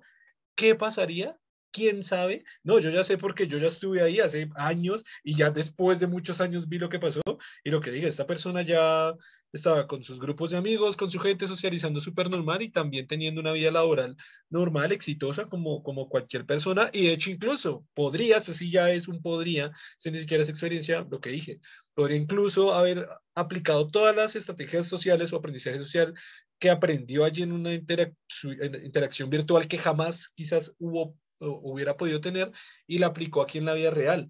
Ahora, hablando de esto de la apariencia, también recuerdo que uno de los amigos que entré eh, es una persona que tenía problemas de, en sus piernas, es decir, tenía que andar siempre en silla de ruedas. Y siento que era también muy liberador para él que su avatar pudiera no solo caminar, sino correr, interactuar, andar por el mundo, atravesar mundos, atravesar mapas completos, combatir peleas tremendamente épicas en una realidad que él quería que fuera su realidad. Me parece muy interesante y eso lo acabo de pensar como una virtualidad. Mire, tanto tiempo que jugué ese juego y hasta hoy hablando en este podcast saco esa conclusión, como una, una virtualidad pues así emulada pudiera darle esa libertad de, de, de, de, caminar, de volar, de combatir, de correr y de comportarse en la igualdad de condiciones que presentan todos los otros avatares que están dentro del juego.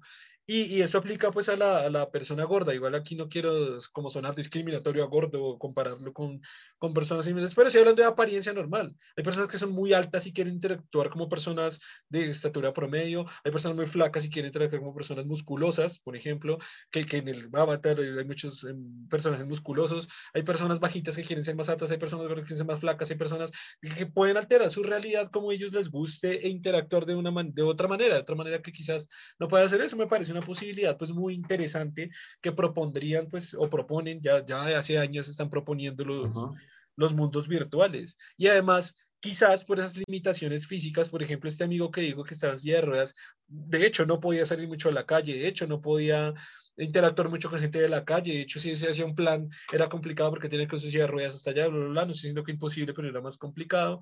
Y de hecho esta, esta socialización que tenía a través del juego pues era era súper grande, ¿no? Uno en World of Warcraft también tenía su lista de amigos, de contactos. Actualmente ahora hay dos doble lista de contactos y puede tener, pues, agregar como contacto favorito, el más cercano, etcétera. Entonces también veo una posibilidad como, como otra cualidad que le podríamos meter al, al meta, sería esta, esa, esa posibilidad de, de también de tomar otra vida y vivir su vida como otra vida pudiera ser también interesante para algunas personas me acordó, no sé si ha visto una película que se llamó eh, La identidad sustituta o los sustitutos dependiendo del país. No sé si ha visto esa película. Este plantea, la plantea esta idea, pero no, no solo así de forma, así en, en estos entornos virtuales, sino en un entorno real.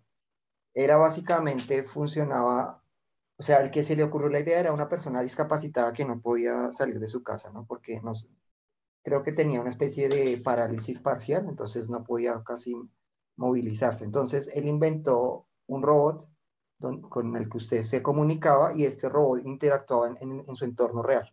Era un robot, se llaman, eran los sustitutos, de ahí viene el nombre. Era, y era un robot que, que se parecía, que inclusive era, estaba bien perfeccionado porque pues eh, era bastante cercano a una persona real en su apariencia. Y entonces él inventó esta tecnología donde las personas lo que hacían era, se sentaban en su casa, se ponían este como, un, como una interfaz en los ojos y con eso interactuaban con este robot. Entonces podían experimentar gran parte de, de lo que experimentaba el robot. Entonces pues podían tener visión, podían tener oído y pues en la medida que usted pueda pagar más, pues puede experimentar más cosas, o sea, sensaciones eh, reales de, de tacto y así él inventó esta, la, inventó, pues la idea de, de, esto era para permitir que personas con discapacidad pues pudiesen vivir una vida, tener, o sea, poder interactuar en el mundo real y tener una vida, poder, supongo, trabajar, poder tener eh, relaciones eh, sociales con diferentes personas y así, ¿no? O sea, esa era la idea. Pero resulta que esta idea gustó tanto que todos los, todas las personas la adoptaron, todas las personas no interactuaban, ya dejaron de interactuar real y todos utilizaban eran sustitutos. O sea, la gente permanecía en su casa y trabajaba de esa manera. Iba a trabajar de esa manera, interactuaba en los bares de esa manera. La gente no se, no se veía nunca. Y, y, y, el caso, en, en este caso, el, el, caso de, digamos, el protagonista es peor porque la esposa no solo no interactuaba con, interactuaba de esa manera, sino en su mismo entorno personal, en la casa donde ellos vivían, la esposa no salía de su cuarto, entonces él nunca la podía ver. Solo la podía ver como el sustituto. Cuando él salía a verla, digamos que salía como, eh, pues estaba en su casa y dejaba su sustituto en algún lado y se iba a caminar, no se encontraba nunca con ella, se encontraba con su sustituto. Esta, e, esa es, por ejemplo, toma toca esa temática, pero llevarlo al, al, extremo, donde las personas dejan de interactuar realmente con, entre sí y como tienen esta opción de, de interactuar en, en, de esta manera con estos avatares que son, con estos sustitutos que además usted los podía perfeccionar, o sea, para verse muy bien, o sea, eran perfectos porque eran robots entonces podían, eran, se puede hacerlos, los llevaban y les hacían, hay una parte donde los llevaban y le hacían que, lo que le digo como, como ir a una peluquería, pero para esos robots, entonces les, les perfeccionaban todas las facciones, los pulían, les hacían para que se vieran perfectos. Y, esto, y, y, y genera esta noción.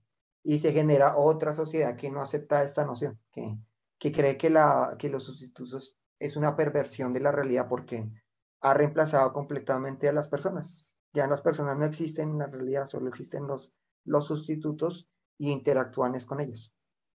Ahí se ve esta noción de lo que le digo de, de, de que ya se había pensado esta idea de qué pasaría si no en un entorno real, virtual, sino ya virtualizar, llevarlo a ese extremo. En lugar de que nosotros salgamos, pues sencillamente utilizar un, un, robot que salga a la calle, que interactúe y haga todo. Es llevarlo pero, pero, a, eso. ¿Cuántas veces le he dicho a Germán que no se base en películas? no, pero que esta noción está, este que estamos discutiendo se plantea en, en, en, la, en esta película, como para que vea una noción de lo que se está planteando ya un director ha planteado esta idea de cómo funciona. No, pues sí, pero suena, suena que la base de todo el argumento que me dijo estaba basado en esa película y, y güey, yo me estoy basando en la vida real. Bueno, en la vida virtual, pero, pero en casos reales, pues. Se suena decir en la vida no real. basado en la película, digamos, mi argumento, sino que ahorita me acordé de esta película, ya que usted estaba hablando de, de la interacción así completa de un avatar me acordé de esta ah, película. Pero es, que, pero es que el argumento de la película suena igual a lo que se estaba defendiendo. O sea, suena igual a lo o sea, el argumento tal y como me lo dijo, con los argumentos que usted me estaba diciendo, como de que aíslan a la gente, que se quedan solas, de que interactúan solo a través del avatar, como que parece a lo que acabo de decir a través del argumento de la película, es como si de pronto inconscientemente su mente... No, estoy pensando en, en una posibilidad futura de cómo podría llegar a ser, o sea, como un planteamiento teórico de, Claro, pero teórico basado, basado como pareciera que estuviera basado en el argumento de esa película, pareciera, no sé. Pero, pero pues yo lo veo así, o sea, a veces, a veces las cosas nuevas en tecnología o en lo que sea, ¿no? En la historia siempre como que dan miedo, surgen ese miedo en las personas. Pero, pero sí, yo creo que lo, que lo que acabo de decir es que cualquier gamer que nos esté escuchando acá luego lo puede confirmar. Y es, y es, y es, es toda esa cantidad de cosas, de interacciones que, que, que, sí pasan. Y lo que le digo, que por ejemplo hay gamers jóvenes que llevan, no sé, cuatro años jugando GTA o no sé, tres o... Y dicen, ah, bueno, y después, ¿cómo quedaron esas personas, güey? Yo hace como 10 años, güey, o sea, como más, más tiempo de 10 años, llevo jugando World of Warcraft unos 12, 13 años, y ya estas personas sé cómo están afuera, ya sé yo cómo se iba afuera del juego hace rato, sé cómo muchas gentes, ahora, tampoco quiero irme del otro lado así como decía policía bueno y policía malo, tampoco quiero, quiero ser totalmente cualidades, todo lo que da. Ya dije una cosa mala que puede ser la adicción, pero es que, es que claro, no quiero satanizar meta porque ya somos adictos a las redes, es que ya, esa es una realidad que ya tenemos. Y el otro punto es, es claro, que a veces ese aislamiento que usted dice, para de pronto apoyar su argumento, en, en World of Warcraft se daba. Y estoy seguro que en los videojuegos, o sea, en los videojuegos, un aislamiento tan absoluto de, de la realidad que hay noticias de muertes de jugadores de World of, World of Warcraft porque olvidaban comer, ¿no? Eso ya, uh ya sea el extremo, pero sí pasaba con World of Warcraft que había gente porque olvidaba comer. Pero de nuevo, esto puede pasar o con cualquier juego actual, no estamos hablando ni siquiera de mundos virtuales, con cualquier juego, eh, yo que sé, Free Fire o los que están de moda ahora, o con las redes sociales. A ver, las redes no creo que olviden comer porque tienen que tomarle foto de la comida, pero si olvidan socializar, si socializan menos, eh, si se aíslan más en sus series, en sus películas, en sus videojuegos, en sus todas las redes que están manejando, si se aíslan mucho, ya viajan, viajan es directamente para sacar la foto del viaje, para subirle, que todo el mundo le dé corazones y ya viajan casi, casi que exclusivamente para eso, casi que van a una marca de restaurante solo para la foto, casi que, o sea, casi que se viven entorno que, una vida que gira en torno a la red social, ¿no? Entonces, pues sí, no, no sé si como el show de la vida casi, o sea, como, como un poco lo que planteaba The Truman Show, que es una vida donde es la vida, es el, show, o sea, es la, la noción de, claro, eh, yo muestro mi vida y la, y la muestro como, como si fuera un espectáculo. Por lo tanto, como es un espectáculo y tengo que impresionar, pues tengo que ir al mejor restaurante, porque no impresionaría si voy a un restaurante al que siempre voy, bueno, ¿sí? Si no voy al mejor, eh, viajo y tengo que viajar al mejor lugar también y mostrar y no, y mostrar que las mejores ocasiones, no las ocasiones que ocurren normalmente, sino cuando estuve en el, lugar perfecto. O sea, es lo que le digo de un show de su vida, su, su, vida deja de ser real y se convierte en un espectáculo para mostrárselo a alguien.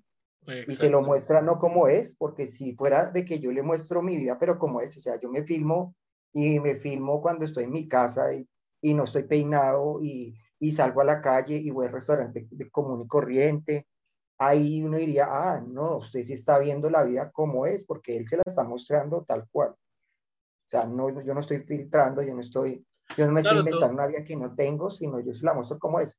ahí ya no Todos estamos mostrando nuestros mejores momentos. Y es un show, en el sentido de que la hito como quiero que la muestre, no la, no la muestro como es. Porque si fuera así, ahí uno diría, ah, bueno, listo, usted me está mostrando tal cual es su vida. O sea, yo, no le estoy mostrando espectáculo de lo que es, sino de lo que, cómo es la vida, con mi vida. Entonces, si fuera así la interacción, ah, no sería, usted diría, ah, no, pues como cuando usted se ve en una cámara, que usted se ve con todas sus arrugas como, como, como son, entonces, ah, no, ya sé cómo es usted, ya sé a qué lugares va, ya sé cómo es, sí. Usted no me está mostrando una máscara de lo que usted es, sino me está mostrando como, como realmente es su vida, porque no me la está filtrando, no me muestra solo lo que me quiere mostrar filtrado, no me muestra lo mejor como un espectáculo. Esto es lo que le digo de, digamos, de, de la cuestión de que la virtualidad debe acercarse y no alejarse de la realidad, en ese sentido, sí. Para que lo virtual eh, sea eh, un sustituto de lo real y, no sea desadaptativo, entonces tiene que acercarse lo mejor posible a lo real. O sea, proporcionarle las mismas características de lo real. Entonces ahí sí es constructivo y, es, y se convierte en una herramienta de socialización eh, complementaria, que puede ser lo que usted dice, inclusive ventajosa, pero en la medida en lo que le digo, de que se acerca a lo real y no que se aleje de lo real. Y bueno. El holograma que debería ser no con un avatar, debe ser con usted, sería lo ideal, ¿no? por lo menos con lo que usted dice, con que no, no sea el avatar, sino le muestre su cara, o sea, con que incluya eh, cámara y usted, y usted con el avatar lo muestre así, ah, listo, ¿sí? Es, le está mostrando lo real, lo más, lo más cercano a lo real. ¿sí? Lo que pasa es que usted ya es un baby boomer, hermano. esas generaciones de ahora se van a perder con esa nueva tecnología. no mentiras. Eh, creo que con eso podemos cerrar, ¿no? No sé si quiere dar una conclusión final de, este Todo lo que iba a plantear era em, que la cuestión está en que no nos aleje, que la, lo virtual. No, lo que iba a plantear era que de todas maneras, si bien la, estas nuevas tecnologías pueden ser peligrosas, finalmente el humano muchas veces va, va, puede ser, ¿no? Puede ser que encuentre las ventajas y, y tome las decisiones correctas de todas maneras.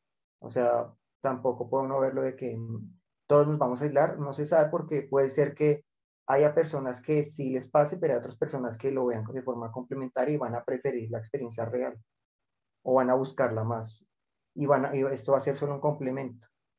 Eh, eh, digamos, lo que usted decía de hacer juntas, puede ser que le plantee, no, hagámoslas con avatar, pero puede ser que las juntas no se hagan con avatar, sino hagámosla con cámara, con videoconferencia. Digamos, está la cuestión de finalmente que el humano va a tomar la decisión.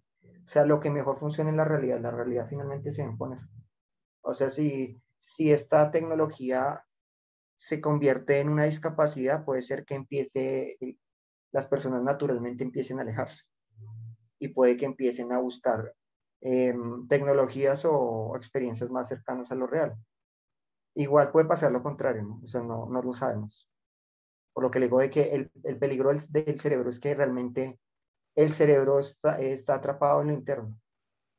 La visión que tenemos del mundo es lo que construye el cerebro internamente. Por lo tanto, tecnologías que nos aíslen puede ser que, que nos hay, que no, que virtual vuelvan el cerebro, lo atrapen en sí mismo, en sus, en sus formas ideales. O puede que no, ¿no? Por lo que le digo de que finalmente eh, el cerebro funciona con esta validación de, la, de lo sensorial. Entonces, de todas maneras, él va a buscar aquello que, que se valide correctamente entre lo que él percibe internamente y con lo que la realidad le, le, está suministrando. Entonces depende también de, esa interacción correcta. Yo, yo pienso que, que así, o sea, como todo, ¿no? Esto puede traer ventajas, desventajas, pueden haber cosas buenas, pueden haber cosas malas, también depende mucho de las personas. Hay personas con personalidades adictivas eh, las cuales en este momento ya son súper adictas al celular, así lo quieran decir que no, así se pongan autoexcusas para decir, no, es que solo lo uso de vez en cuando, es que si cierro las redes sociales, ¿cómo voy a ver el cumpleaños de mis amigos? ¿Cómo voy a conectarme con mi trabajo? ¿Cómo voy a conectarme con mi familia? ¿Cómo voy a hablar como si no existiera el teléfono y como si no existieran 10, 50 mil tecnologías aparte de las redes sociales? Entonces hay gente adicta ya hay gente que no es tan adicta, hay gente como Germán, que creo que ahorita cerró sus redes sociales, por ejemplo, cerró Facebook, creo que ahorita no está interactuando con ninguna. O como yo que estoy en ese proceso de intentar dejarlo, obviamente mi proyecto, el proyecto Gente Inteligente está en, el proyecto Gente Inteligente, esto es publicidad, está en Facebook, está en Instagram, estamos en todas las redes sociales, entonces sí tengo que estar interactuando un poco para, pues para publicar y mostrar toda esta información, o sea, es como entrar a Facebook a mostrarles que dejen Facebook, pero lo hago y tengo que interactuar un poco y, lo estoy logrando y, lo estoy logrando tratar de dejar y separarme un poco de las redes sociales. Eh, pero hay gente que las puede dejar, hay gente que no, hay gente adicta, hay gente que no, hay gente que si juega World of Warcraft se muere de hambre y de comida. Eh, conocí gente que entró a jugar World of Warcraft y se aburrió y se fue. Entonces hay gente de toda pienso que lo del meta es algo inevitable en el siguiente paso de la evolución de la tecnología, creo, que ya es como un paso que creo que incluso se ha tardado. Creo que todo el mundo, este capítulo de Futurama siempre me recuerda mucho este capítulo de Futurama donde donde ya todos entran virtualmente. Hay varios capítulos que muestran esas fracciones, ¿no? Y van a hacer compras y aparecen el, la publicidad así en las, en las, estas, o se matan, o se matan, el juego de matarse se matan así virtualmente y pues se tienen que desconectar cuando mueren, o incluso cuando creo que venden y se van a buscar prostitutas y todas virtuales por un callejón y abren puertas para buscar prostitutas y bueno, en fin. Y ay, bueno, decían que prácticamente era internet, ¿no? Cada, cada uno es internet y cada página es una puerta es el meta, o sea, este mantuvo una visión tremendísima, así como con los Simpson ha predicho un montón de cosas, con Futurama, pues ahí le va pegando a cosas también. Y, y, eso, eso es meta, ¿no? Entonces creo que sí es el siguiente paso en la evolución tecnológica. Creo que hay personas adictivas, a personas que les va a caer muy bien, por ejemplo, estas nuevas realidades que propusimos con unas figuras que quizás no sean tan agradables a, a la sociedad o con los que, que personas no se sientan conformes o sí, independientemente de eso no, si eso son, abre nuevas posibilidades en muchas perspectivas, puede a algunas personas alejarlas de la socialización y atrofiarlas, o puede a otras mejorar su socialización y que socialicen mejor. Es decir, creo que va a ser algo inevitable, creo que en unos años, esto es una predicción mía, escúcheme, como dicen por ahí en, las redes sociales, guarden este comentario, eh, vamos a estar todos en meta, eso casi es, casi, casi, eso casi que seguro va a pasar, de seguro en unos años todos vamos a estar en meta, y bueno, nada, creo que con eso, no sé si quiera cerrar ya con algo más o... Acuerdo el chiste de internet que también sale en Futurama, que era de, creo que el, profesor entra a internet a buscar un, documental sobre, no creo que era el calentamiento global, y entonces eh, Fry le dice, uy, entraste a internet para buscar eso, lo encontraste internet. En mis tiempos internet solo, solo servía para porno y no me acuerdo qué más. Y entonces el otro le dice, eso también es cierto, y sale al final del documental como una, una cuestión así de, de porno al final, como de publicidad que tenía el, documental. igual le dice, no, igual aquí, en la, eso es igual aquí mil años después, eso no ha cambiado. No sé, Bueno, y con ese chascarrillo de Germán cerramos este capítulo. Eh, muchas gracias a todos los que nos vieron y nos escucharon o nos escucharon. Recuerden seguir todas las partes del proyecto Gente Inteligente, interactuar con ellas. Estamos en Facebook, Instagram, eh, TikTok, eh, YouTube, eh, WordPress, todas las plataformas de podcast. Esto se los digo para que dejen las redes sociales. solo, solo sigan el proyecto Gente Inteligente y no sigan nada más y abandonen las redes sociales. Y gracias a Germán por estar acá y nos vemos en el siguiente capítulo. Un saludo a todos. Saludos a todos.